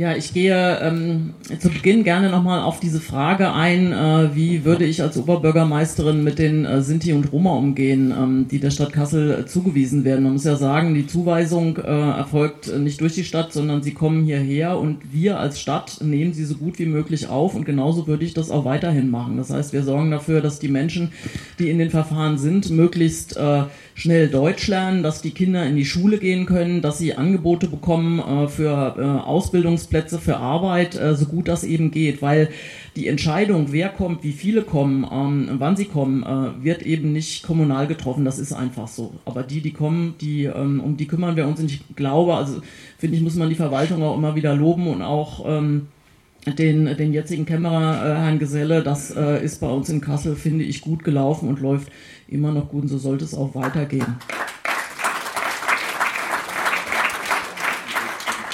Vielleicht nur kurz zu diesem Thema äh, Waffenexporte. Ähm, unsere grüne Fraktion hat diese Resolution unterstützt. Äh, natürlich ist es auch kein Thema, was wir kommunal entscheiden, aber so eine Form der Resolution bietet ja gerade die Möglichkeit, sozusagen eine Botschaft zu senden, eine, eine Meinungsäußerung zu Dingen und auch nochmal ganz klar, äh, die Kritik in der Resolution richtete sich gegen die ähm, Exporte in unsichere Länder und überhaupt nicht gegen die Unternehmen und vor allen Dingen ganz und gar nicht gegen die Beschäftigten, die in diesen Unternehmen hier arbeiten. Also das muss man wirklich ganz klar trennen, aber es ist durchaus ein ernstes Thema und äh, da kann man sich auch politisch mit auseinandersetzen ähm, und man kann auch solche Diskussionen über Konversion führen, weil es äh, beschäftigt auch viele Menschen. Ne? Ob es eben gut ist, Waffen äh, herzustellen. Und Kassel ist ein großer Rüstungsstandort, das ist einfach so. Äh, man kann es immer diskutieren, aber auf keinen Fall auf dem Rücken der, der Menschen, die da arbeiten, auf dem Rücken der Beschäftigten. Äh, Thema Auslandsreise ich wollte immer schon mal gerne nach Sibirien ähm, und äh, ich bin aber auch sehr frankophil, also ich würde gerne in eine der Partnerstädte sicherlich reisen wollen und äh, würde mich dann überraschen lassen, was da am dringendsten anliegt. Das Thema ähm, Bürgerversammlung CETA kann ich auch kurz machen. Ich habe dazu in der Stadtverordnetenversammlung auch geredet und meine Position vertreten. Natürlich sind das Themen, die wir inhaltlich, was die Auswirkungen auf ähm, kommunale Selbstverwaltungen, auch auf die Daseinsvorsorge ähm, betrifft, sehr kritisch hinterfragen müssen. Aber unsere Argumentation, die Eingabe abzulehnen, war, dass eine Bürgerversammlung nicht der richtige Ort ist, weil wir in den städtischen Unternehmen gar nicht die Kompetenz haben, die Auswirkungen dieser, dieser Riesenverträge äh, zu beurteilen, sondern die städtischen Unternehmen hier, die lassen sich eben vertreten durch äh, entsprechende Verbände, Verband der kommunalen Unternehmen oder durch den Städtetag und da gab es auch Stellungnahmen. Und die Veranstaltungen zu CETA und TTIP, die waren ja reichlich von Gewerkschaften, Parteien, sodass jeder und jede eigentlich die Möglichkeit hatte, sich zu informieren. Und dann war unsere Haltung, dann brauchen wir keine Bürgerversammlung, weil das gar nicht zu neuen Erkenntnissen führen würde. So haben wir es begründet, soweit vielleicht. Zu Kalten soll ich ja ernsthaft was zu sagen? Ich äh, glaube nicht, dass wir in Kalten eine dritte Stadtbahn brauchen.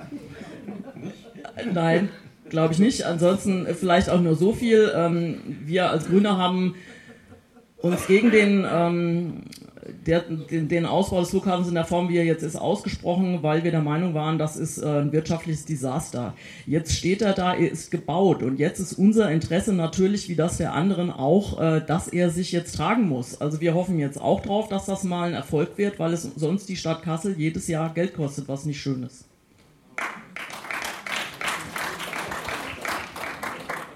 Ja, ich beginne mal mit Kalten. Ganz einfach, meine Position ist offen. Ich bin für die Zurückstufung.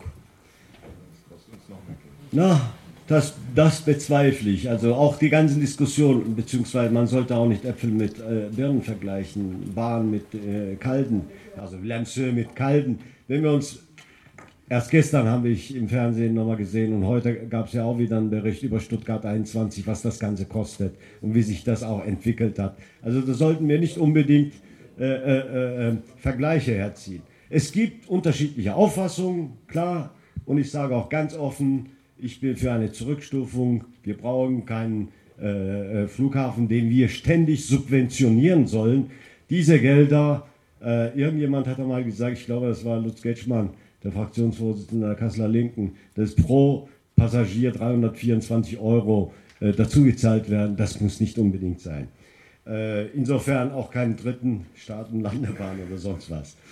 Ähm, bezüglich der Bürgereingabe, also ich sage mal so, ich stehe dafür und ich vertrete das immer wieder, dass die Kommunalpolitik, die am nächsten zu den Menschen ist, auch möglichst sehr transparent sein sollte. Und man muss auch gewisserweise ein Fingerspitzengefühl für die äh, äh, Menschen entwickeln, wenn eben gerade Punkte da sind, die sie betreffen, die sie äh, äh ihre Sorgen äh, artikulieren wollen. Es mag ja sein, es ist ja auch so, dass die Stadtversammlung äh, das Ganze mit der Bürgereingabe so beschlossen hat, aber ich hätte, wenn ich Stadtverordneter gewesen wäre, mit den ganzen Fraktionen nochmal gesprochen, was würde uns dann das äh, äh, an Schaden bringen, wenn man so eine Bürgerversammlung gemacht hätte? Bürgerinnen und Bürgerversammlung. Warum können wir beispielsweise nicht an den Bürgerinnen und Bürgerhaushalt rangehen, mal überlegen, gemeinsam, gemeinsam mit den Bürgerinnen und Bürgern Stadtpolitik zu entwickeln? sozioökologische Entwicklung dieser Stadt? Warum können wir Menschen nicht vor Ort besuchen und gemeinsam mit ihnen überlegen, wie können wir die äh, äh, Probleme der jeweiligen Stadtteile am besten angreifen? Wie können wir es schaffen, dass die Ortsbeiräte mehr Gehör finden? Darüber sollte vielleicht die Stadtversammlung nachdenken, denn es reicht nicht unbedingt aus, von einer Demokratie zu sprechen, wenn alle vier Jahre und fünf Jahre gewählt werden und die Bürgerinnen und Bürger sollen sich nicht wieder melden. Nein, im Gegenteil, die sollten sich melden, jedes Mal melden und möglichst auch an den Stadtverordnetenversammlungen teilnehmen, um zu gucken, auf die Finger zu schauen, was die gewählten Vertreterinnen und Vertreter dort machen.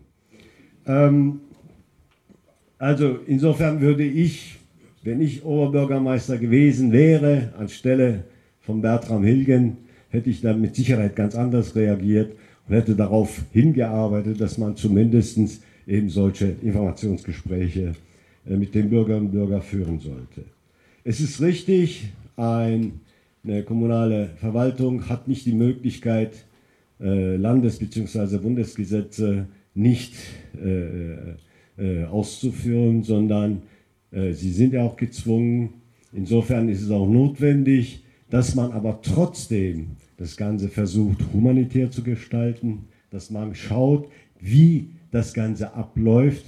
Ich meine, wenn man sich manche Abschiebungen anschaut, da graust es einem, wenn Menschen äh, äh, Hände und äh, Münder äh, zugeklebt werden und dann rausgeschmissen werden. Ich glaube, das ist nicht unbedingt der Sinn der Sache, sondern wir sollten auch hier versuchen, menschlich umzugehen, humanitär umzugehen und das Gesetz in der Weise äh, umzusetzen. Ja, schönen Dank. Jetzt ist wieder sozusagen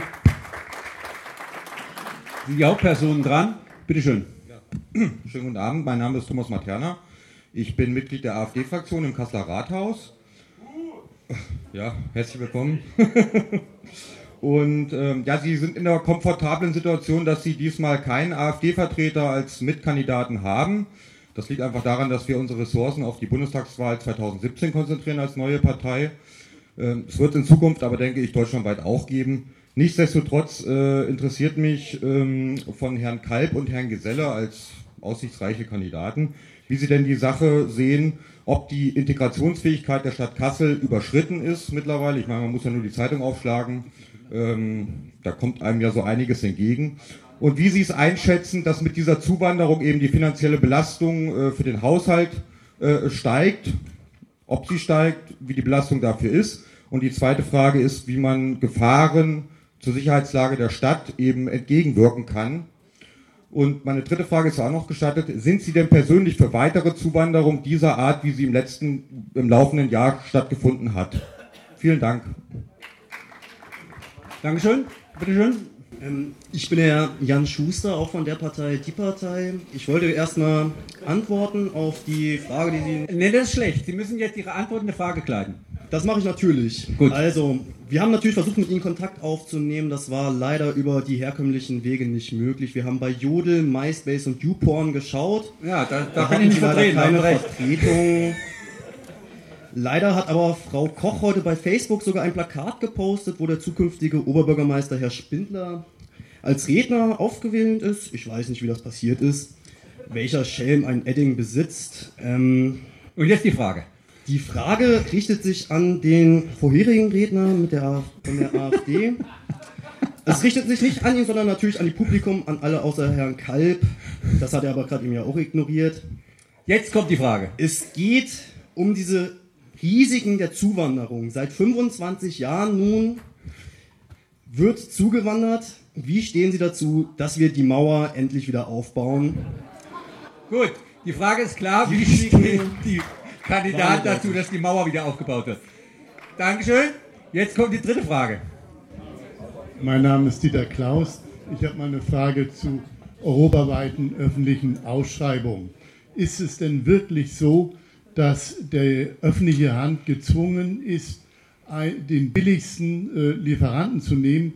Ist es nicht, äh, da ist da nicht ein Argumentationsbereich, wo man dann äh, begründen kann, dass man eben nicht den billigsten nimmt, sondern den, der die Aufgabe am besten erfüllt? Ich äh, komme auf diese Frage. Ich habe früher mal Röntgenanalysegeräte verkauft an die Universitäten unter anderem und da äh, ist der dann zum Zuge gekommen, dessen Gerät die Aufgaben am besten erfüllte. Und Universitäten sind ja auch öffentliche Hand. Dankeschön. Danke.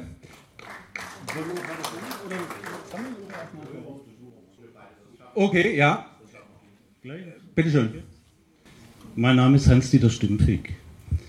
Ich wollte jetzt mal allgemein fragen, warum die Frage von Umwelt- und Klimaschutz, die ja eine existenzielle Frage ist, hier eigentlich nicht nur für Kassel, sondern für die gesamte äh, Menschheit, will ich mal sagen, warum die hier so kurz kommt. Hier wird über Kalten gesprochen und mit keinem Wort erwähnt, dass der Flugverkehr mit massivsten zur Umwelt- und Klimazerstörung beiträgt. In der Vergangenheit haben die Kandidaten Kalb und der Herr Geselle alles unterstützt. Ich er- erinnere an die Auseinandersetzung um das Lange Feld, die Bebauung des Langen Feldes, um dieses Pleiteprojekt Kalten, den Autoverkehr, alle diese Dinge. Herr Kalb hat gesagt, er ist gegen Kilometer 30. In manchen Städten in Europa, Paris oder Brüssel, ist man dazu übergegangen, hat zum Beispiel bestimmt, an bestimmten Tagen Fahrverbote eingeführt. In Kassel gibt es dazu gar nichts. Alles, was Sie haben vorher gesprochen, Herr, Herr, Herr Geselle, dass Kassel, äh, wie hieß es nochmal, eine Heim, Heimstadt sein soll oder Kassel ein schönes Zuhause sein soll. Unter diesen Verhältnissen, wie hier gearbeitet und gebaut wird, passiert genau das Gegenteil. Ich frage mich und ich frage Sie, was für eine Stadt Kassel überlassen Sie eigentlich den künftigen Generationen? Alles wird hier zubetoniert. Jedes, jedes, einzelne, jedes einzelne Stück, wenn man sich die Entwicklung gerade hier anguckt, kann man genau sehen. Sie haben in, Sie haben in diesen Fragen, das hat man ja in Ihrem Eingangsstatement auch mitgekriegt, kein, kein einziges Argument gebracht. Und für mich ist es ein Ausdruck von dem, dass Sie entweder diese Frage gar nicht ernst nehmen oder das gar nicht in Ihrem Bewusstsein ist. Aber ich denke, da muss dringend was gemacht werden. Schönen Dank. Ich habe eben von einer aufmerksamen Teilnehmerin gehört, dass die Europa-Aspekte in manchen Fragen unterbelichtet sind. Deswegen möchte ich darauf hinweisen, dass wir doch darauf äh, Wert legen. Bitte schön. Guten Abend. Mein Name ist Oktay Behlen vom türkischen Unternehmerverein. Ich wollte fragen, wie Sie zu den Beitrittsverhandlungen mit der Türkei stehen, was ja für uns sehr wichtig ist. Jetzt kommen wir auf die kommunale Ebene. Der untere Königstraße und die obere Königstraße werden ja renoviert. Nur der Umbau findet nur bis zur unteren Königstraße statt und der am Stern wird vernachlässigt. Das hat so irgendwie so das Gefühl wie die Türkei, will man die Türkei reinlassen oder rauslassen, ne? Oder wird man den Stern jetzt umbauen oder so vernachlässigen, dass die Kriminalität da steigt? Da werden ja auch, wie Sie wissen, auch Morde schon stattfinden. Findet ja, also hat stattgefunden. Ja, würde mal Ihre Stellung zu den Sternen als kommunale und für die Türkei als überregionale. Schönen Dank. Jetzt wieder die Kandidatinnen und Kandidaten. Ich fange mal von hinten an. Untere Königstraße. Ich glaube, dass das ein Prozess gewesen ist, ähm, vor und nach der Documenta. Die untere Hälfte werden wir bis nächstes Jahr fertig gebaut haben, die obere Königstraße nach der Documenta. Aber ich gebe Ihnen recht, die untere Königstraße vom Stern zur Universität muss auch eins der stadtentwicklungspolitischen Ziele für die nächsten Jahre sein. Ich glaube, wir müssen die Universität ein Stück weit stärker in die Stadt, in die Innenstadt heranholen und das aber klug. Es darf nicht das Gefühl entstehen, was Sie eben mit Ihrer Aussage vermittelt haben, das wäre so die untere Königstraße am unteren Rand. Da müssen wir sehr deutlich entgegenwirken. Und ähm, was das Thema Stadtentwicklungspolitik angeht und Vernetzung auch hin zur Universität in den Stadtteil über den Wesertor hinaus in, nach Holland hinein zum holländischen Platz äh, uns fortbewegen. Das Thema äh, EU-Beitritt der Türkei ist kein kommunalpolitisches Thema. Ich glaube, da ist der aktuelle Bundesaußenminister ziemlich gut aufgestellt. Man muss die Türkei sicherlich privilegiert behandeln, gucken, weil es ein wichtiger Partner ist. Aber ich glaube, es wäre deutlich zu früh, die Türkei zum jetzigen Zeitpunkt der, als Beitrittsland der Europäischen Union darzustellen. Da muss sich noch ein Stück weit deutlich was bewegen, bis es soweit sein kann.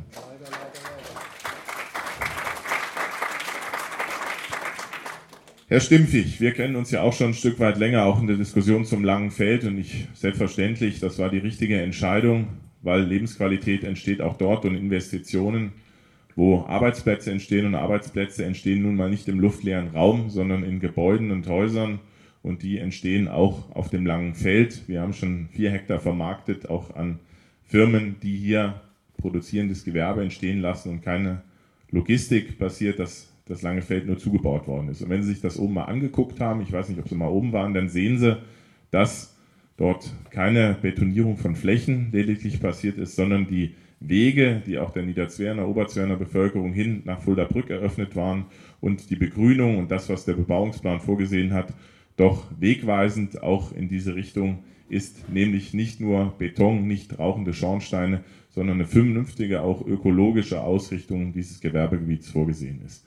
Und zum Thema, was Sie gesagt haben, naja, wir würden mit dieser Verkehrspolitik den CO2-Anstieg in der Stadt Kassel verursachen. Ich sage Ihnen eins.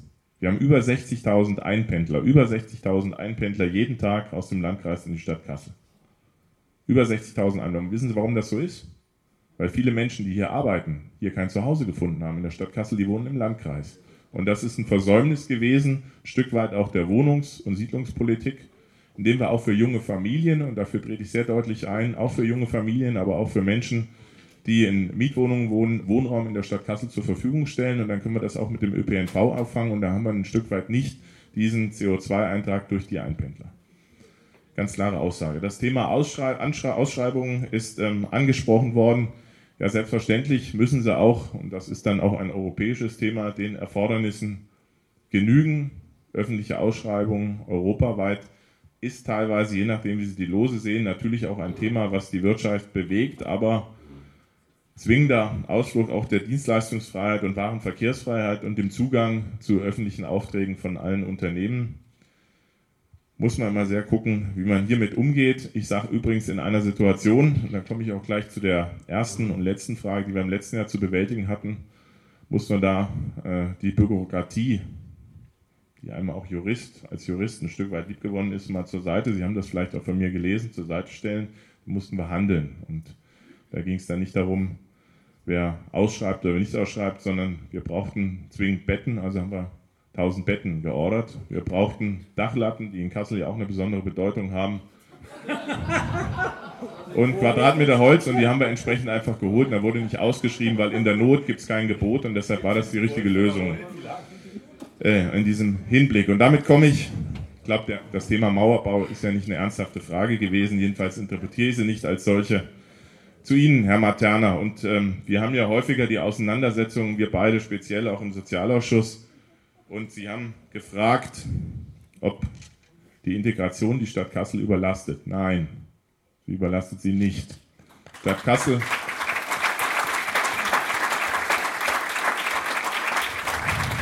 Und Ich habe das auch immer in den Diskussionsveranstaltungen zum Thema Flüchtlinge gesagt. Wir nehmen das sehr ernst. Ich nehme das sehr ernst, welche Befürchtungen und Bedenken bei den Menschen in unserer Stadt vorhanden sind.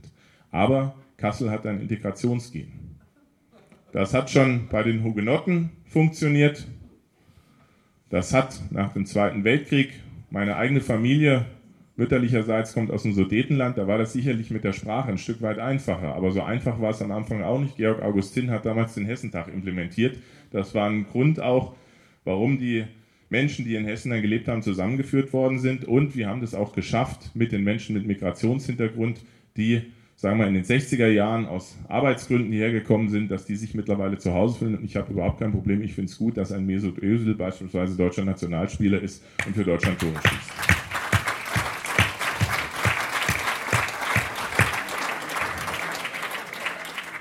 Diese Menschen gehören genauso zur Stadt Kassel wie wir alle. Und ich glaube, mit den Erfordernissen, die uns auch in Zukunft auf uns zukommen, das Thema ist natürlich Erlernen der deutschen Sprache, auch ein Stück weit der Lebensweise und der Gesetzessituation hier in Deutschland, werden wir das vernünftigerweise hinbekommen.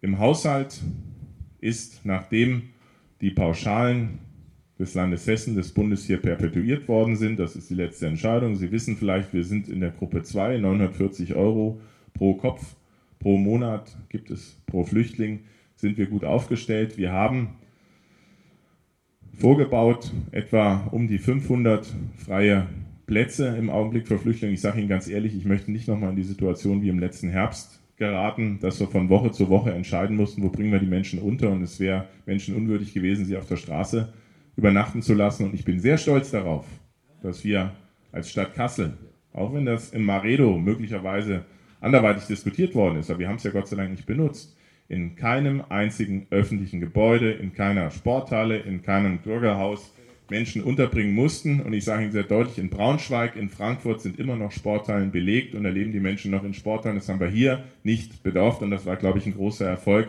wir das auch entsprechend hinbekommen haben, meine Damen und Herren.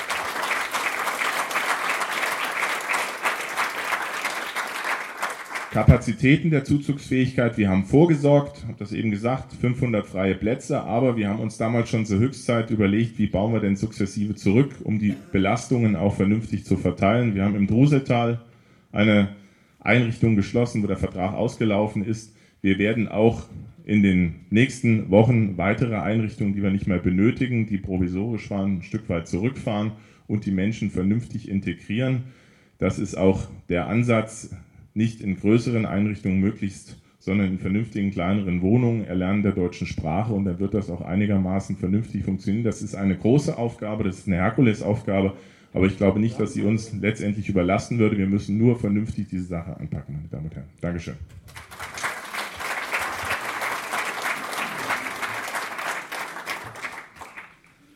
Ja, ich fange mal mit meinem Leib- und Markenthema an und das ist der Straßenverkehr. Ich bin seit 2006 Stadtverordneter und in meiner Fraktion als verkehrspolitischer Sprecher, ich kann mich auch, ja, als verkehrspolitischer Sprecher mit diesem Thema befasst. Und ich kann Ihnen sagen, dass Kassel seit den 80er Jahren ein relativ gut ausgebautes System verkehrsberuhigter Nebenstraßen hat. Es hat den entscheidenden Vorteil, dass wir den Verkehr dort, in den Gebieten, nämlich da, wo die Leute wohnen, raushalten und zwar deswegen, weil wir ein Netz von Hauptverkehrsstraßen haben, die einfach einen Geschwindigkeitsvorteil aufweisen, nämlich mit 50 km/h darf man dort fahren, im Gegensatz zu den äh, Anwohnerstraßen, wo im Regelfall Tempo 30 Zone ist. In diesen Tempo 30 Zonen gibt es keine Verkehrsleiteinrichtungen. Und wenn ich auf den Hauptverkehrsstraßen den Geschwindigkeitsvorteil wegnehme, ist nur noch die Strecke entscheidend und dann kommen die Leute halt auf die Idee, dann fahre ich durch die Nebenstraßen, nämlich genau dort, wo ich den Verkehr nicht haben will. Dort steigt dann das Verkehrssicherheitsrisiko, weil es keine Leiteinrichtung, es gibt keine Überwege, es gibt keine ampelgesicherten Übergänge. Und die Frage ist, ob man das will. Im Übrigen muss ich auch mal dazu sagen, gibt es Untersuchungen, das Untersuchungen des Umweltbundesamtes, dass auch Tempo 30 in Bezug auf Schadstoffeintrag überhaupt nichts bringt. So, wir können, das ist so, das können Sie nachlesen. Ähm, ist auch relativ leicht nachvollziehbar. Mit Tempo 30 fährt man Gang niedriger, fährt höher, tourig. Der Verbrauch ist auch höher. Die meisten modernen Fahrzeuge zeigen das an. Fahren Sie mal im ersten Gang, im zweiten Gang, im dritten Gang. Äh, je höher Sie schalten, desto geringer wird der Verbrauch. Und äh, ich habe im Übrigen auch in Bezug auf die Lärmproblematik nicht die Effekte, die ich mir davon erhoffe. Das heißt also, Tempo 30 auf Hauptverkehrsstraßen ist für mich kein Thema. Wenn ich Oberbürgermeister in dieser Stadt werde, wird es kein flächendeckendes Tempo 30 auf Hauptverkehrsstraßen geben. Das ist schon mal klar. Äh, man kann an einzelnen Stellen, es gibt Gefahrenschwerpunkte, sicherlich punktuell darüber nachdenken, wenn es notwendig ist, wenn es notwendig ist, äh, dort auf Tempo 30 zu gehen. Das ist dann aber aufgrund von Sicherheitsbedenken, das ist was anderes, aber flächendeckend mit mir nicht. Im Übrigen, Sie haben das Thema Paris angesprochen. Paris hat ein bisschen noch eine andere Situation als Kassel. Erstmal reden wir da über andere Verkehrsmengen und zweitens hat Paris eine ganz andere Topografie als Kassel. Wir haben hier das Problem, dass die Schadstoffeinträge vor allen Dingen von außen in das Kasseler Becken kommen. Das heißt also, sie werden auch da keine wesentliche Verbesserung erreichen können. Ja, vom Kasseler Straßenverkehr zur Türkei und den Beitrittsverhandlungen. Ich würde mir wünschen, dass wir heute in einer Situation wären, wo wir dieses Thema ganz anders behandeln könnten. Wo wir dieses Thema ganz anders diskutieren können. Das ist aber leider nicht der Fall. Und ich muss Ihnen ganz ehrlich sagen, wenn ich mir die Entwicklung in der Türkei angucke, wird mir Himmelangst und Bange. Äh, ich hoffe, dass das sich irgendwann mal wieder bessert, äh, wenn man sich mal vor Augen führt, wie schnell diese Entwicklung gegangen ist. Die hätte vor zehn Jahren noch kein Mensch für möglich gehalten. Heute sehen wir, äh, es ist eigentlich eine Katastrophe. Und leider Gottes habe ich das Gefühl jedenfalls, dass diese Entwicklung nicht dazu geeignet ist, hier in irgendeinen Beitrittsprozess zu beschleunigen, sondern eher das Gegenteil wird der Fall sein. Ähm, der Kö, äh, der, die Kö, untere Königstraße äh, ist natürlich nicht am Stern zu Ende, geht noch ein Stück weiter. Ist klar, ähm, vielleicht haben wir irgendwann mal Mittel im Haushalt, äh, spielen ja auch immer Fördergelder eine Rolle, auch in dem unteren Bereich ein bisschen was zu machen. Ich weiß, dass es da Planung gibt. Äh, derzeit ist allerdings äh, noch nicht so weit, dass es finanziert wäre. Aber ich könnte mir gerade aus städtebaulicher Sicht natürlich vorstellen, dass da unten in dem Bereich äh, auch einige Dinge notwendig wären, um dort das städtebauliche Bild etwas äh, zu verbessern. Ähm, das Thema Integrationsfähigkeit, Herr Materna. Natürlich ist Integrationsfähigkeit irgendwann endlich. Nichts ist unendlich, das ist völlig normal. Allerdings kann ich in Bezug auf die Flüchtlingsfrage hier in Kassel nicht feststellen, dass wir ein massives Problem gehabt hätten. Äh, der äh, Kämmerer hat es eben ausgeführt, wir hatten das große Glück, dass wir nicht in öffentliche Gebäude, dass wir nicht in Turnhallen mussten. Im Übrigen, und das sei mir an dieser Stelle gestattet, halte ich es für einen Akt der Kulturlosigkeit, den Ratskeller äh, für Flüchtlinge herzurichten. Aber wir haben ihn Gott sei Dank nicht gebraucht. Das heißt, dieses Problem haben wir Gott sei Dank nicht. Das ist ja jetzt eher so, dass Dinge, äh, Plätze leer stehen. Ja, Sie wissen das alle, in der Zeitung konnten Sie das verfolgen. Und äh, ist es nicht so, dass Kassel da in irgendeiner Weise extrem drunter zu leiden gehabt hätte. Natürlich gibt es auch, und das ist immer normal, wenn äh, Leute nach Deutschland kommen, Sicherheitsproblematiken. Mit denen muss man so umgehen, wie das ein Rechtsstaat macht. Mehr gibt es da aus meiner Sicht nicht zu sagen. Der Rechtsstaat muss handlungsfähig sein, das ist ganz entscheidend. Und ich glaube, dass der Rechtsstaat handlungsfähig ist. Das Thema finanzielle Belastung, selbstverständlich kostet das natürlich alles Geld. Und ich würde mir wünschen, dass wir dieses Geld nicht für Flüchtlinge ausgeben müssen, weil ich mir wünsche, dass diese Leute äh, besser in ihren Heimatländern äh, leben können und nicht, und nicht gezwungen sind, auf, vor Krieg, Not und äh, Elend zu fliehen und den Weg äh, in, nach Europa auf sich zu nehmen, der im Übrigen für einige von diesen Leuten auch mit dem Tod endet. Das darf man, darf man nicht vergessen. Ich glaube nicht, dass die das machen aus äh, Lust an der Freude. Ich würde mir wünschen, dass wir in einer Welt leben, wo es diese Flüchtlingsbewegung nicht gibt, aber es ist ein Teil der Realität. Und mit dieser Realität muss man umgehen und dieser Realität muss man sich stellen. Und da gibt es für mich im Übrigen auch keine Denk- und keine Diskussionsverbote, das ist auch ein Teil, der, äh, finde ich, sehr, sehr schlimm ist, äh, wenn man in Bezug auf diese Fragen Dinge nicht diskutiert. Man muss die Dinge offen ansprechen und man muss vor allen Dingen in den Diskussionen äh, vernünftig mit Fakten argumentieren und nicht, wie das vorhin schon angesprochen wurde, in diesem postfaktischen Zeitalter, äh, einfach nur mit, mit Emotionen äh, arbeiten. Also entscheidend ist das, was faktisch ist und nicht das, was man fühlt. Das Thema Ausschreibung ist systemimmanent. Das ist immer das Problem, äh, wenn man ausschreibt, dass der billigste genommen wird. Allerdings ist es nicht so, dass es nicht die Möglichkeit gibt, den Kreis der Bieter entsprechend dadurch einzuschränken, dass man diese Ausschreibung mit bestimmten Voraussetzungen verknüpft. Das heißt, es gibt konkrete Voraussetzungen, die muss man klar benennen. Und da kommt es natürlich auch immer sehr auf die Qualität einer Ausschreibung drauf an. Da haben wir nämlich auch oft drunter zu leiden. Und da müssen wir Ausschreibungen machen, die wirklich so genau sind, dass wir dann auch diejenigen wirklich finden und diejenigen bekommen, die sich auf diese Ausschreibung bewerben und nicht irgendjemand, der einfach über einen ganz billigen Preis dann am Ende vielleicht so eine Ausschreibung gewinnt äh, und irgendetwas erbringt, was wir eigentlich gar nicht wollen. Das ist im Übrigen tägliches Geschäft, auch gerade in der Bauverwaltung. Ähm, ja, sonst war eigentlich nichts offen. Ich hoffe, ich habe jetzt alles beantwortet. War noch gut. Also vielen Dank erstmal dafür.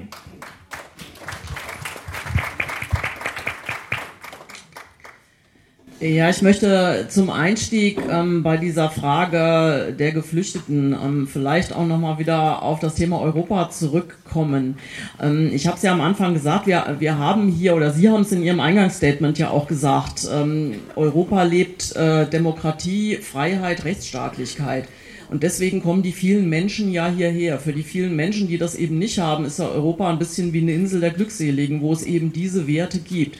Und ich finde, ähm, wir sollten uns deshalb immer darüber im Klaren sein, in welcher guten und glücklichen Situation wir hier in Kassel und auch in Europa leben. Viele nehmen das gar nicht mehr wahr. Es ist eben nicht selbstverständlich.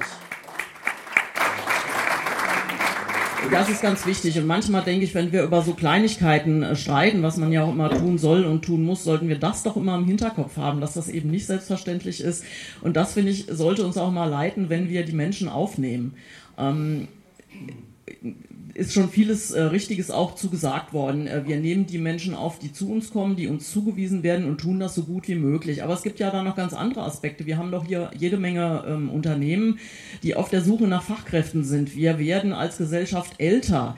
Und äh, gerade da ist es doch so, dass wir auch deshalb die Flüchtlinge durchaus mit offenem Herzen aufnehmen, weil wenn wir es schaffen, von denen möglichst viele in Arbeit zu kriegen, ist das für unsere ganze Gesellschaft auch gut. Das muss man auch immer sehen.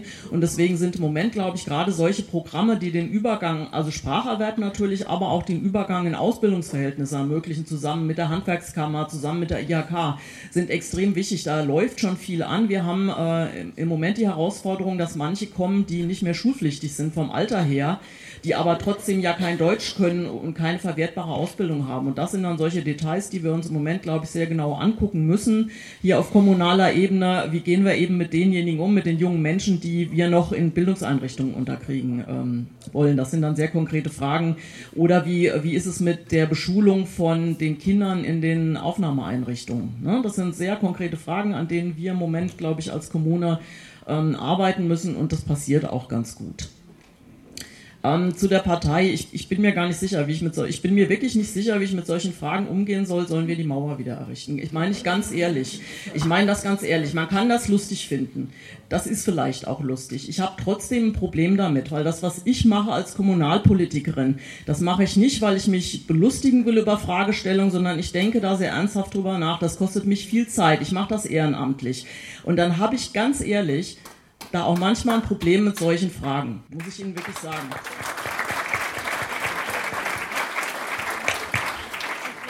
Ist nur eine Anmerkung. Wir, wir leben in einer Demokratie und, und jede und jeder kann sich als Kandidat bewerben. Das ist so und äh, da gehe ich auch mit um, aber ich wollte das einfach nur mal so anmerken. Zu dem Thema Ausschreibungen man muss nicht immer den billigsten nehmen. Es gibt durchaus die Möglichkeit, ökologische oder soziale Kriterien auch in Ausschreibungen aufzunehmen. Da hat das Land Hessen jetzt eine Öffnung gemacht.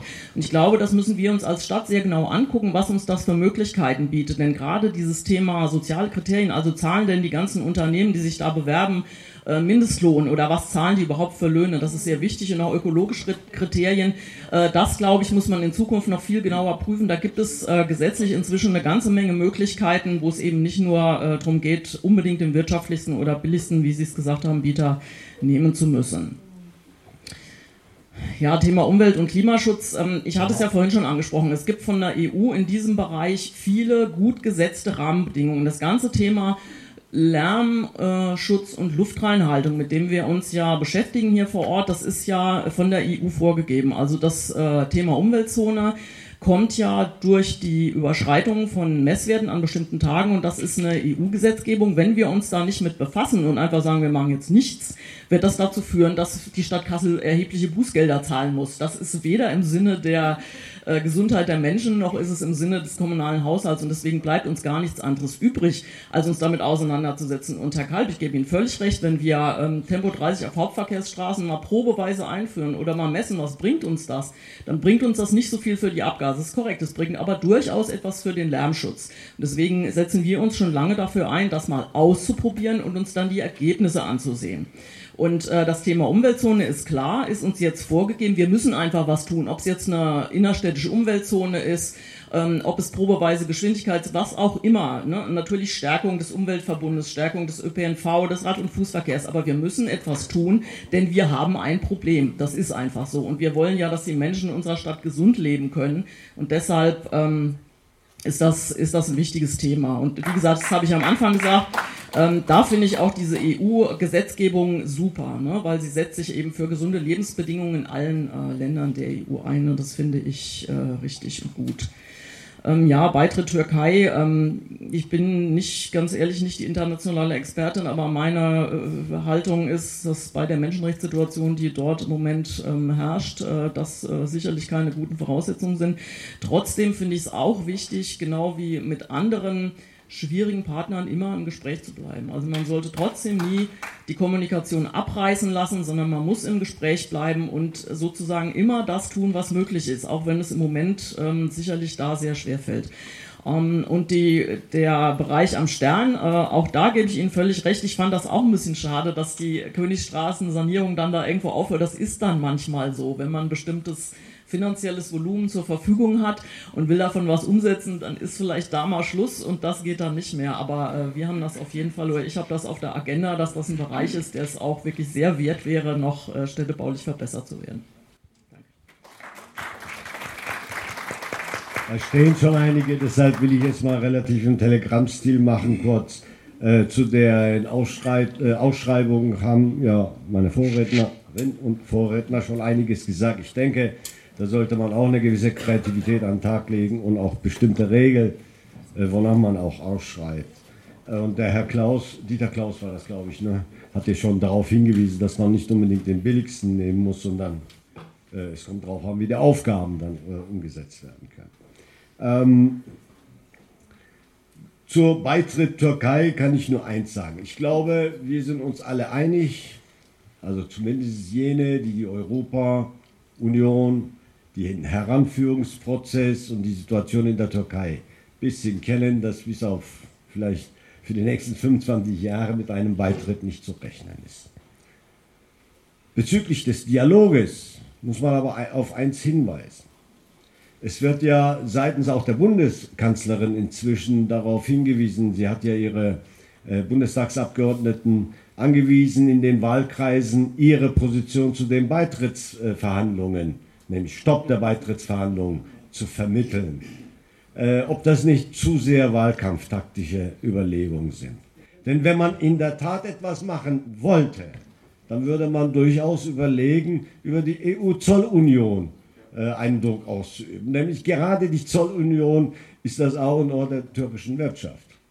Und wenn man sich die Türkei derzeit anschaut, nicht die Türkei, sondern dieses AKP-Regime, glaube ich jedenfalls, dass ein solches Regime in Europa nicht zu suchen hat. Aber, aber das muss man auch gleichzeitig sagen, dass auch ein EU, die eben militarisiert, die neoliberale Umbau vorantreibt, äh, auch in der Türkei nicht zu suchen hätte. Wenn ich türkischer Staatsbürger wäre, würde ich nämlich so reden. Es ist die originäre Aufgabe der türkischen Bevölkerung darüber zu entscheiden, ob sie in die EU kommen wollen oder nicht. Noch sind die Situationen nicht so, dass man ein friedliches, soziales EU vorfinden kann. Im Endeffekt wäre die Türkei äh, in einer Situation wie in Griechenland äh, nur noch ein äh, Handelsdefizitland, das noch schlimmer in einer Situation wäre, wenn sie auch gleichzeitig Mitglied wäre. Aber ich wünsche der Türkei den Weg des Friedens, den Weg der Demokratisierung, weil es notwendig ist. Denn heute beispielsweise haben wir gehört in den Nachrichten, dass der russische Botschafter bei einem feigen Anschlag umgebracht wurde. Heute Abend gerade. Er ist erschossen worden. Und das ist eine Situation, die mich sehr, sehr betroffen macht. Es macht mich deshalb auch betroffen, weil so viele Menschen, Türkeistämmige hier leben, die auch direkt davon betroffen sind. Ich glaube, wir sollten versuchen, auch in dieser Hinsicht mit der türkischen Bevölkerung, mit den Menschen vor Ort unsere Solidarität zu zeigen, dass dieser schreckliche Bürgerkrieg, dieser blutige Krieg aufhört, dass die Demokratisierung fortgeht und der Wohlstand und dementsprechend eine Dynamik entwickelt wird, mit der die Türkei ihren Platz in dieser Welt finden kann.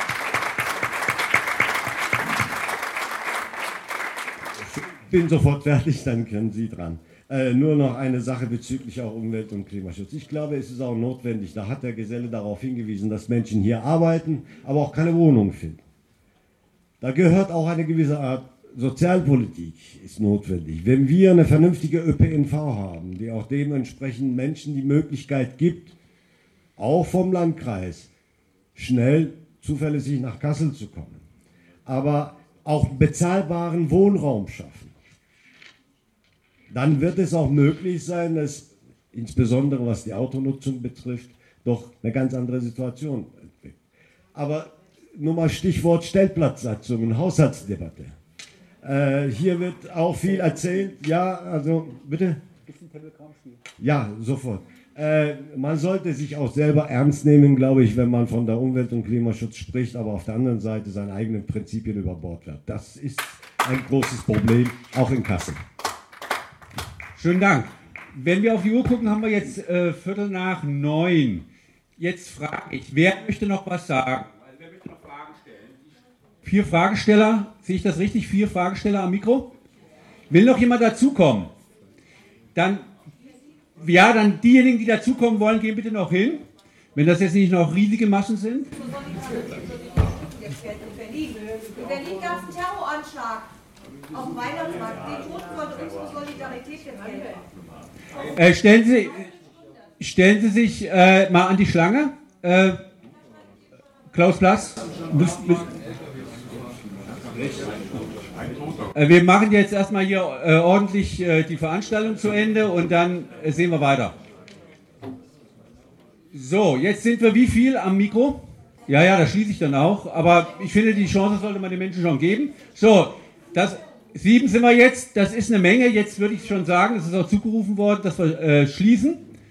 Äh, die Rednerliste und die Rednerschlange. Und ich würde Sie jetzt bitten, dass Sie wirklich sich kurz fassen, denn äh, das Publikum bröckelt ja jetzt auch schon ab und dann werden die Fragen auch nicht mehr vor allzu vielen beantwortet werden können. Also kurze Fragen. Bitte schön. Mein Name ist Ulrich Restat. Ich bin schon in Kassel zur Schule gegangen und seitdem habe ich immer in Kassel gewohnt. Und zwar in Niederzweren. Deshalb habe ich den Christian Geselle aufwachsen sehen dort. Aber darüber will ich jetzt wenig sagen. Gar nichts bitte, sondern Frage stellen. Jetzt kommt die Frage, ja. Es, äh, Murat Shaki hat es angesprochen, die Sache mit der Rüstungsindustrie in Kassel. Und ich weiß, dass es ein ganz großes Problem ist. Und äh, zwei der Teilnehmer vorne im Podium haben die positiven Seiten herausgestellt, nämlich die Arbeitsplätze, die sind zweifellos da. Und dass die Dinge, die dort hergestellt werden, zur Verteidigung dienen. Und da habe ich dann nun eine Frage an alle vier Teilnehmer dort oben, äh, dort vorn. Äh, bei welchem Auslands, Auslandseinsatz der Bundeswehr ist die Bundesrepublik Deutschland verteidigt worden?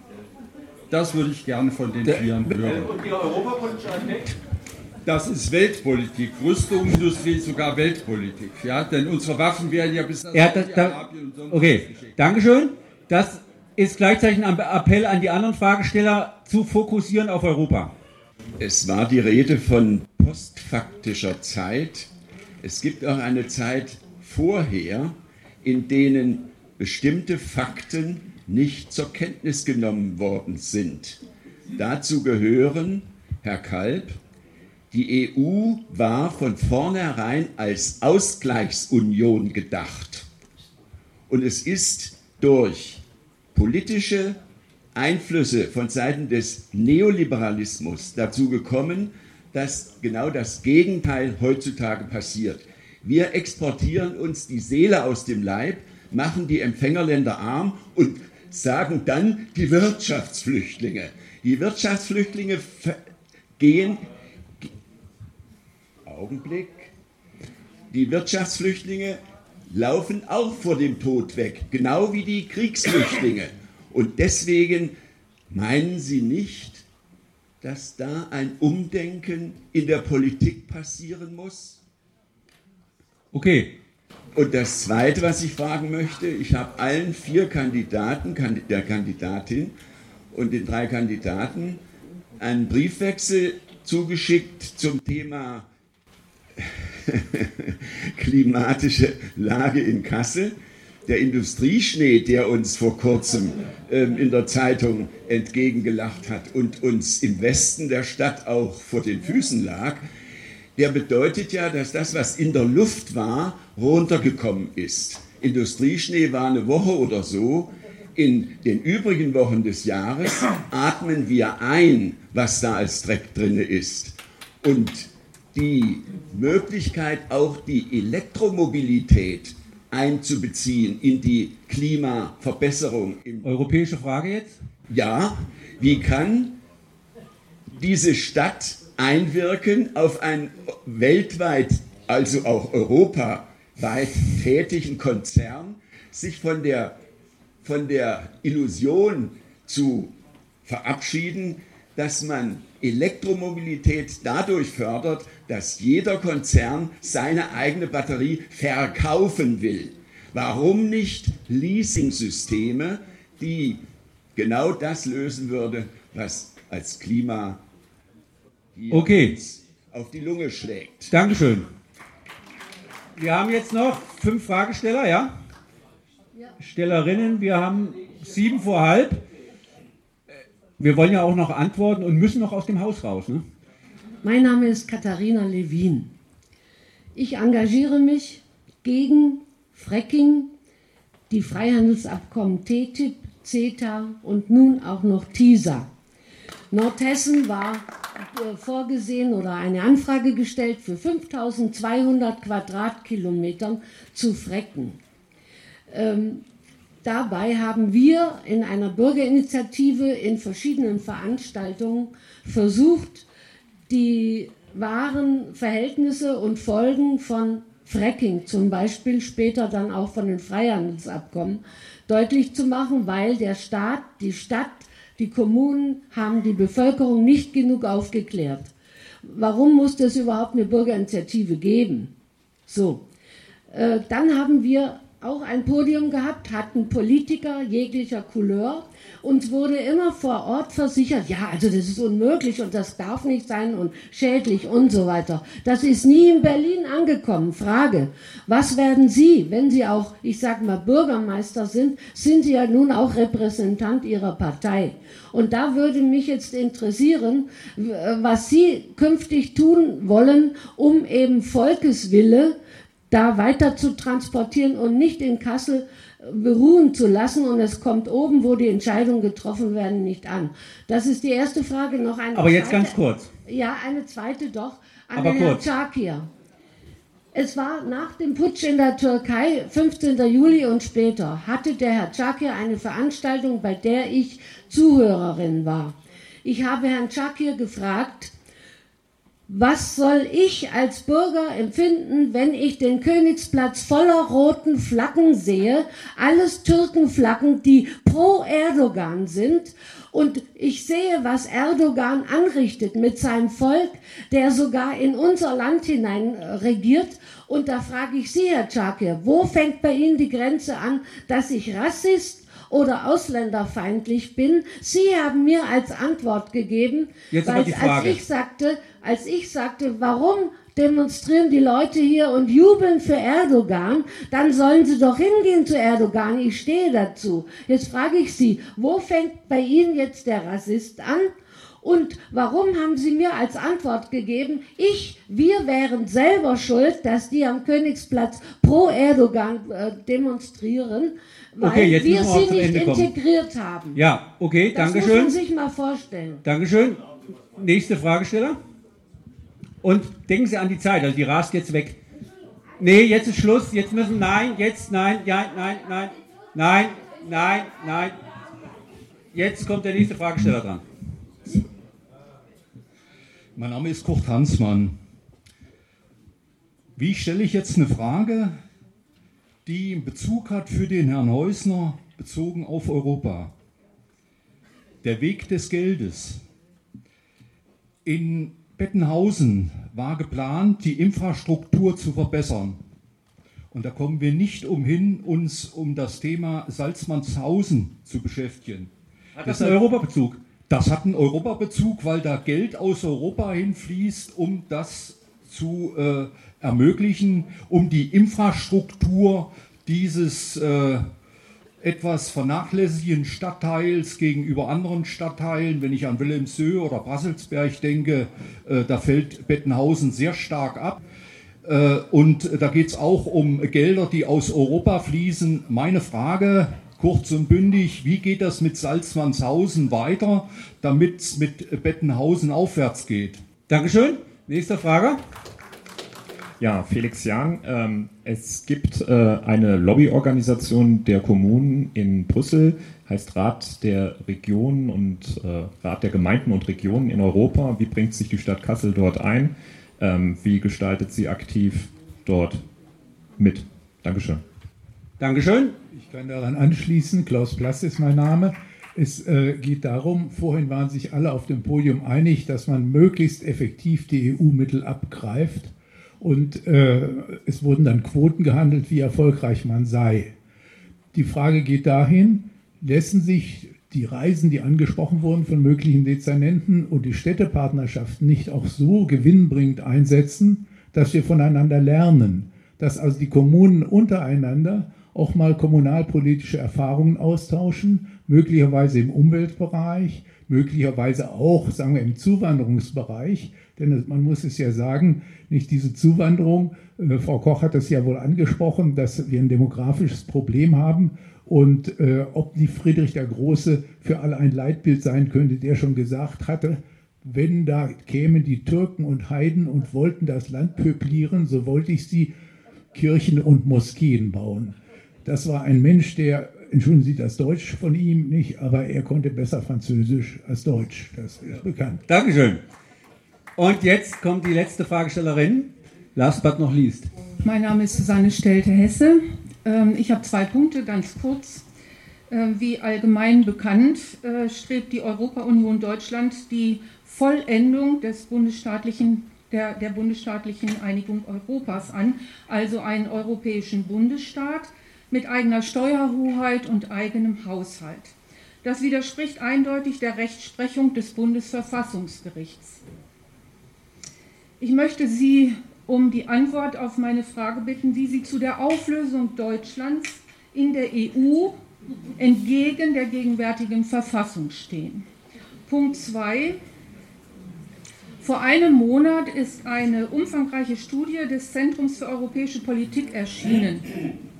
Umverteilung zwischen den EU-Mitgliedstaaten, Gewinner und Verlierer der europäischen Transfers. Dieser Studie zufolge sind in den, ist im Durchschnitt der Jahre 2008 bis 2015 eine jährliche Umverteilung je Einwohner Deutschlands von minus 146 Euro zustande gekommen. Rechnet man das für Kassel mit ca. 200.000 Einwohnern an, so kommt man auf eine jährliche Nettozahlung Kassels von 29,2 Millionen und rechnen wir jetzt noch die Region Kassel dazu mit ungefähr 234.000 Einwohnern, kommen noch einmal über 34 Millionen dazu. Das ergibt unterm Strich über 63 Millionen Euro Nettozahlung. Ich möchte, kommt jetzt. Sehr gut. Ich möchte von Ihnen wissen, wie Sie dazu kommen, uns Bürgern zu erzählen, dass Kassel von der EU profitiert. Dankeschön. Danke für die Fragen. Äh, ich, wenn ich das richtig verstanden habe, ist eine Frage an mich gerichtet geworden äh, oder ist das falsch? Weil Sie sagen Europa-Union? Auf jeden Fall an die Kandidaten, das ist klar. Jetzt kommen wir in die letzte Runde. Ähm, fassen Sie sich auch kurz, das wird schwer genug sein bei den vielen Fragen, das sehe ich ein. Wir haben halb Und ich sage es nochmal, wir müssen draußen sein, um 22 Uhr wird geschlossen. Jetzt kommen wir in die Schlussrunde. Ja, in der nötigen Kürze, Frau Stelter, Hesse, ganz ehrlich, Sie müssen zur Ehrlichkeit, glaube ich, dazu sagen, Sie sind Mitglied der AfD, wenn ich das richtig? Ja. Aber, aber ein Stück weit, glaube ich, um auf Ihre zweite Frage zu antworten, gehört das zur Ehrlichkeit genauso dazu, wie ich sage, ich möchte Oberbürgermeister für alle Kasseler werden, aber ich bin Sozialdemokrat. Und damit kennen Sie auch so ein Stück weit die Intonation Ihrer zweiten Frage und damit lässt sie sich auch beantworten. Ich habe eine andere Auffassung. Wir profitieren von Europa und diese Zahlung, die Sie hier oder diesen Zahlungsverkehr, den Sie hier vorgerechnet haben, den kann ich keineswegs unterzeichnen und den können wir auch widerlegen. Die Rechnung halte ich für falsch. Ganz einfach. Und das ist ein Stück weit dessen, was auch Angstmache bedeutet. Ich weiß, das stehe ich ein Stück weit anders. Fakten sind sicherlich entscheidend. Ich bin Jurist, der urteilt auf Fakten. Aber auch manchmal werden Gefühle zu Fakten. Ist wie in der Liebe. Das ist ein Gefühl. Aber irgendwann wird dieses Gefühl zum Faktum und dann muss man mit umgehen. Ist mir auch klar. Aber, aber Frau Stelte-Hesse, man muss natürlich dann immer bei der Wahrheit bleiben. Genauso wie bei einer Beziehung, aber auch da bei der Wahrheit und nicht versuchen, die Zahlen zu verdrehen. Beim Thema Auflösung Deutschlands in der Europäischen Union, ich bin Jurist, Sie kennen vielleicht das Maastricht-Urteil des Bundesverfassungsgerichts zwischen Anwendungs- und Geltungsvorrang, europäisches Recht und die äh, konfligierenden Positionen zwischen der Ordnung des Grundgesetzes und der europäischen Rechtsordnung dass die Geltungs-, der Geltungsvorrang des Grundgesetzes gilt und der Anwendungsvorrang des Europarechts in der Bundesrepublik Deutschland. Ich glaube, das ist eine vernünftige Lösung unseres höchsten Gerichts, in dem Fall Bundesverfassungsgericht gewesen. Das ist ja nicht von gestern, sondern schon ein Stück 20 Jahre her und da sind wir ganz gut mitgefahren. So viel vielleicht dazu. Zum Thema Klaus Blass hat was angesprochen mit Städtepartnerschaften. Ich glaube, wir haben schon eine ganze Menge gelernt. Mulhouse, der Ausgleich zwischen den Erbfeinden Deutschland und Frankreich waren wesentlicher Bestandteil, der der Europäischen Union und der europäischen Idee zurecht wird. Und von diesen weiteren Prozessen, ich würde mich da gar nicht verschließen, kann man auch weiter lernen. Herr Jahn hat, glaube ich, gefragt, ähm, Rat der Regionen, wie wird Kassel in Europa vertreten? Der Deutsche Städtetag hat eine Dependance. Wir sind Mitglied des Deutschen Städtetags in Europa. Wir sind eine Kommune des Landes Hessen. Das Land Hessen hat eine entsprechende Vertretung in Brüssel, worüber auch die Kommunikation läuft. Herr Hansmann hat gefragt, wie geht es in Bettenhausen weiter? Wir haben dieses integrierte Stadtentwicklungs, langes Wort, ISEC Ost, was machen wir im Kasseler Osten, der zu Recht unserer aller Aufmerksamkeit bedarf. Da sind wir uns aber, glaube ich, hier vorne auch alle einig, weil das entsprechend mitgetragen worden ist von den in der Stadtverordnetenversammlung befindlichen Parteien. Und ähm, wir werden auch europäische Mittel, die stehen jetzt zur Verfügung, in Bettenhausen, in Forstfeld und in Waldau zur Geltung bringen und die Maßnahmen, ich glaube, das führt heute Abend ein Stück weit zu weit, die einzelnen aufzuzählen, nach vorne zu bringen. Wenn Sie das Thema Salzmann angehen, dann müssen wir uns erstmal um einen neuen Eigentümer kümmern. Solange der jetzige Eigentümer vorhanden ist, glaube ich Ihnen, ist das Thema erstmal erledigt, weil der kriegt in Kassel keinen Fuß mehr vor den anderen. Ganz ehrliche Antwort. Frau Levin, ähm, Sie sind Repräsentant einer Partei, haben Sie gesagt, als Oberbürgermeister? Nee. Ich bin Christian Geselle, Sozialdemokrat, da bin ich Repräsentant einer Partei. Als Oberbürgermeister bin ich Repräsentant einer Stadt. Und dann habe ich das, was die Stadt nach außen tragt, auch trägt, nach vorne zu bringen und nicht einzelne Parteiinteressen zu irgendwelchen Abgeordneten nach Berlin. Dafür sind die Abgeordneten des Deutschen Bundestages, des Hessischen Landtages zuständig, die aus der Stadt Kassel kommen, um diese Anliegen in die entsprechenden Gremien, egal welcher Couleur, und ich sage immer, es ist gut, wenn möglichst viele, egal welcher Partei im Landtag oder im Bundestag sind, weil die helfen Kassel alle gemeinsam, um das nach vorne zu tragen. Henna Triebstein hat was zum Postfaktischen. Ich habe mich nicht als, als Vertreterin einer Partei gemeldet. Ich habe gesagt, ich bin in der Bürgerinitiative gegen Fracking. Ja, das ist klar. Aber ich bin deshalb keine Partei. Nee, nein, nein, das habe ich nicht gemeint. Aber ich, ich wäre als Oberbürgermeister vorausgesetzt, die Mehrheit der Kasseler Bevölkerung wählt mich nicht der Repräsentant einer Partei, nicht als Sozialdemokrat, sondern Repräsentant der Stadt Kassel. So habe ich das gemeint. Bitte ich so entschuldigen. Henna Triebstein hat was zum Postfaktischen gesagt, da habe ich eben was schon einen Vergleich gebracht, wie man auch mit Gefühlen, glaube ich, aus meiner Sicht umgehen muss. Das Thema Elektromobilität, Umweltzone, wir haben ja beide schon mal auf deinen Brief, wir duzen uns sonst, deshalb mache ich das uns auch hier an dieser Stelle, ähm, gesprochen. Ich habe auch was zum Thema CO2-Ausstoß und wie wir ein Stück weit dem entgegenkommen ähm, gesagt. Das Thema Umweltzone ist natürlich, Frau Koch hat es angesprochen, kein Thema, was die Stadt Kassel alleine angehen kann. Das ist die Zuständigkeit des Landes Hessen in erster Linie gefragt. Und hier die Maßnahmen auch das Thema Inversionslage.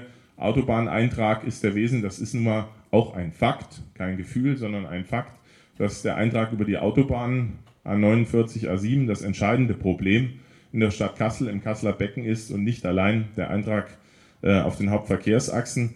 Ist aber ein Thema, was man angehen muss, aber da müssen auch die ordnungspolitisch in erster Linie handeln, die zuständig sind und das in erster Linie ähm, das Land Hessen beim Thema Umweltzone. Elektromobilität, einer der größten Konzerne, wird zugegebenermaßen durch andere Umstände jetzt ein Stück weit gezwungen. Das macht uns wirtschaftspolitisch natürlich Sorgen, ob das alles gelingen mag in dieser Geschwindigkeit, aber es bietet natürlich auch eine Chance, wenn man sie begreift, für die Zukunft, für eine äh, Ausgleich zwischen ökologischer und ökonomischer Verantwortung. Das ist natürlich eine Riesenherausforderung. Ich hoffe, der Konzern, den du, glaube ich, auch angesprochen hast, vor den Toren der Stadt, wird dies bewältigen können. Uli Restert hat was angesprochen, nicht wie ich aufgewachsen bin am Grunnelbach, ähm, sondern zum Thema Rüstung haben wir möglicherweise ein Stück weit eine andere Position, aber das muss ja auch in einer pluralistischen Gesellschaft legitim sein die Frage zu beantworten, wo ist die Bundesrepublik Deutschland im Ausland verteidigt worden. Ich bin nicht der Bundesverteidigungsminister und will es auch nicht werden. Das hat der Peter Struck mal geäußert. Äh, die Bundesrepublik unter Hindukusch. Ich habe damals auch drüber gelacht. naja, was meint er denn damit? Aber ehrlich gesagt, wenn man jetzt die Situation, die wir in den letzten zwei Jahren mit der Flüchtlingswelle gesehen hat, was auf uns zugekommen ist, dann muss man Nein, nein, nicht zu kurz gedacht, Herr Getschmann. Muss man genau aufpassen, welche Ursache und welche Wirkung was gehabt hat. Ich glaube, es war damals wegweisend und richtig, nicht beim Irak mitzumachen. Das hat viel von dem, was auf uns zugekommen ist, äh, ist dort ausgelöst worden, gar keine Frage. Aber man kann sich natürlich, wenn man die internationale Verantwortung darstellt und auch die Europäische Union äh, eine Rolle in der Welt spielen soll und eine Verantwortung hat, glaube ich, sich auch aus einem Stück weit Verantwortung da nicht zurückziehen. Da mögen wir eine andere Position haben. Ich glaube, das ist dann heute Abend auch zu kurz, um das nochmal zu diskutieren. Das könnten wir vielleicht beim Bier oder irgendwo bei einer Gelegenheit äh, gern mal ausführlicher machen, habe ich überhaupt kein Problem. Aber das sollten so, glaube ich, auf die Kürze, und ich war schon ziemlich lang, weil die anderen Kolleginnen und Kollegen haben natürlich auch das Recht, was zu sagen, beantworten. Ich danke erstmal für eine recht tolle Diskussionsveranstaltung heute Abend und ich würde das gerne mit Ihnen an der einen oder anderen Stelle fortsetzen. Herr Kalb ist dran. Wir haben noch 23 Minuten, bis die Türen schließen. Ich verspreche auch, mich kurz zu fassen, äh, um das nicht ewig auszudehnen. Es ist schon eine Menge gesagt worden. Die Auslandseinsätze der Bundeswehr ist ein schwieriges Thema. Ich sage Ihnen mal meine ganz persönliche Meinung. Die ist, dass ich äh, mir einfach wünschen würde, dass wir keinen einzigen Soldaten im Ausland hätten. Allerdings ist es so, dass die Realität etwas anders aussieht und diese Dinge natürlich sehr komplex sind. Wir sind hier eingebunden in eine Sicherheitsstruktur mit anderen Partnern, die im Übrigen wiederum auch unsere Sicherheit garantieren und deswegen ist es keine einfache Frage. Aber was ich mir wünschen würde, habe ich gesagt. Zu dem Thema Exportüberschüsse. Sagen nochmal, also letzten Endes entstehen Exportüberschüsse vor allen Dingen deswegen, weil man was zu exportieren hat. Und zwar sind das Produkte, die andere äh, Länder gerne hätten, die andere Menschen gerne hätten. Äh, deswegen exportieren wir und deswegen äh, steht Deutschland auch im Export so gut da. Und wenn die anderen diese Produkte kaufen und finanzieren das auf Kredit, ist das ehrlich gesagt keine Entscheidung, die in Deutschland gefällt wird, sondern die Entscheidung derjenigen, die diese Kredite aufnehmen. Das muss man auch mal ganz ehrlich sagen. Es ist kein Mensch gezwungen, deutsche Produkte zu kaufen.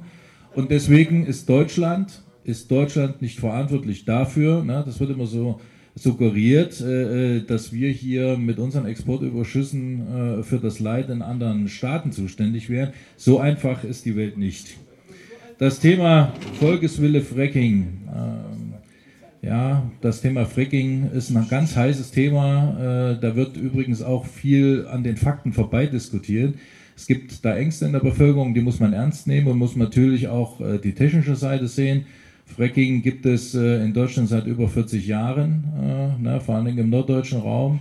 Aber mit Sicherheit ist es so, dass dieses Thema heute anders äh, behandelt wird, als das vielleicht damals noch der Fall gewesen ist. Und es ist mit Gefahren verbunden, es ist überhaupt keine, keine Frage. Äh, diese Dinge müssen dann immer ganz konkret äh, geklärt werden am Einzelfall. Und äh, ich denke, auch da sind wir gut beraten, wenn wir auf die Fakten achten. Die Entwicklung bei Salzmann, ein ganz wichtiges Thema für Stadt. Im Übrigen insgesamt die ganzen Konversionsflächen. Äh, das Henschel-Gelände gehört dazu äh, Magazinhof, das sind alles Themen, wo ich mir wünschen würde, dass mehr geschieht, weil mir es einfach zu wenig ist, wenn man sagt, da geht nichts. Wir haben dort eine schwierige Situation bei Salzmann. Ich hätte mir gewünscht, dass damals der Herr Birk als Investor diese Wohnbebauung hätte realisieren können. Das wäre ein Segen gewesen für Bettenhausen und für die Entwicklung dort vor Ort. Das ist leider nicht so gekommen. Aber ich will nochmal darauf hinweisen, unabhängig von dem konkreten Fall, dass das Thema Revitalisierung von Brachen und Konversion von Flächen, von innerstädtischen Flächen, einer der vier Säulen des EFRE-Strukturfonds ist, äh, ein europäischer Topf, aus dem alleine Hessen 240 Millionen Euro erhält. Und äh, wenn wir die Chance bekommen, diese Gelder dafür zu verwenden, diese Flächen dann zu entwickeln, dann ist das, denke ich, eine gute Sache. Und ich hoffe, dass sich da in den nächsten Jahren auch einiges tut, zumal die wirtschaftlichen Rahmenbedingungen ja nicht die schlechtesten sind. Wer hätte schon gedacht, dass es in Kassel mal den Bedarf zum Beispiel an Wohnung gibt, äh, wie wir das heute haben. Ist ja auch ein Zeichen von einer guten wirtschaftlichen Entwicklung. Das Thema interkommunal voneinander lernen, ganz wichtig. Man kann sich kennenlernen, man kann sich verstehen lernen und man kann natürlich sich auch inhaltlich austauschen. Ein ganz, ganz wichtiger Punkt dazu, die natürlich auch Städtepartnerschaften, aber natürlich nicht nur. Äh, das Thema europäischer Bundesstaat und Auflösung Deutschlands. Ähm, Sie haben das so plakativ gesagt. Äh, ich bin äh, natürlich dagegen, dass Deutschland aufgelöst wird, aber die Gefahr besteht auch nicht. Also ich kann das, kann das nicht sehen. Ähm, ich bin immer dafür, dass man die Dinge vor Ort erledigen kann, die man vor Ort erledigen kann und die Dinge, die man auf europäischer Ebene regeln muss, die muss man halt dort regeln. Das heißt, eine vernünftige Arbeitsteilung ist da sicherlich der richtige Weg. Das Thema Nettozahler Deutschland, das ist richtig. Deutschland ist Nettozahler in der EU. Äh, ich will mich trotzdem nicht an diesen Zahlenspielereien beteiligen und äh, ich will Ihnen genau sagen, warum. Das habe ich in meinem Eingangsstatement schon mal erwähnt. Weil uns diese Zahlenspielerei alleine nicht weiterbringt. Sie können nicht alles äh, betriebswirtschaftlich betrachten. Sie müssen auch die anderen Effekte, die die EU positiv für uns bringt, mit einbeziehen in die Überlegung. Und da sage ich Ihnen, sieht die Bilanz anders aus, als das von Ihnen suggeriert wird. Danke. Vielen Dank. Ich will mich ganz kurz äußern, weil ja die Europa-Union Deutschland auch und hier in Kassel angesprochen worden ist zum Bundesstaat. Ja, wir fordern mit Vehemenz den voll föderalisierten, stark föderalisierten Bundesstaat Europa. So wenig wie Hessen sich aufgelöst hat in Deutschland und so wenig sich zum Beispiel Kalifornien auflöst in den USA oder irgendwelche anderen Gliedstaaten in Bundesstaaten dieser Welt sich auflösen, so wenig würde sich Deutschland in einem Bundesstaat Europa auflösen. Unser Grundgesetz, das sage ich Ihnen jetzt als Jurist, unser Grundgesetz ist kein Gegner eines europäischen Bundesstaats, sondern, wenn man es genau nimmt, ein Grundgesetz, das fordert den europäischen Bundesstaat. In der Präambel heißt es, arbeitend am ständigen, an der immer weitergehenden Vereinigung Europas. Und das ist ausdifferenziert im Artikel 23, wo auch die Vereinigung Europas unser Verfassungsziel ist. Das Bundesverfassungsgericht hat allein gesagt, wir können nur dann diesen Bundesstaat verwirklichen, wenn alle Notwendigkeiten einer Demokratie und eines Rechtsstaats, eines Sozialstaats dann auch auf europäischer Ebene vorhanden sind. Das ist eine Aufforderung an uns hier alle, noch stärker für die Demokratisierung des Sozialstaats in Europa einzutreten, aber nicht das Ziel der Vereinigten Staaten von Europa aufzugeben. Ganz im Gegenteil.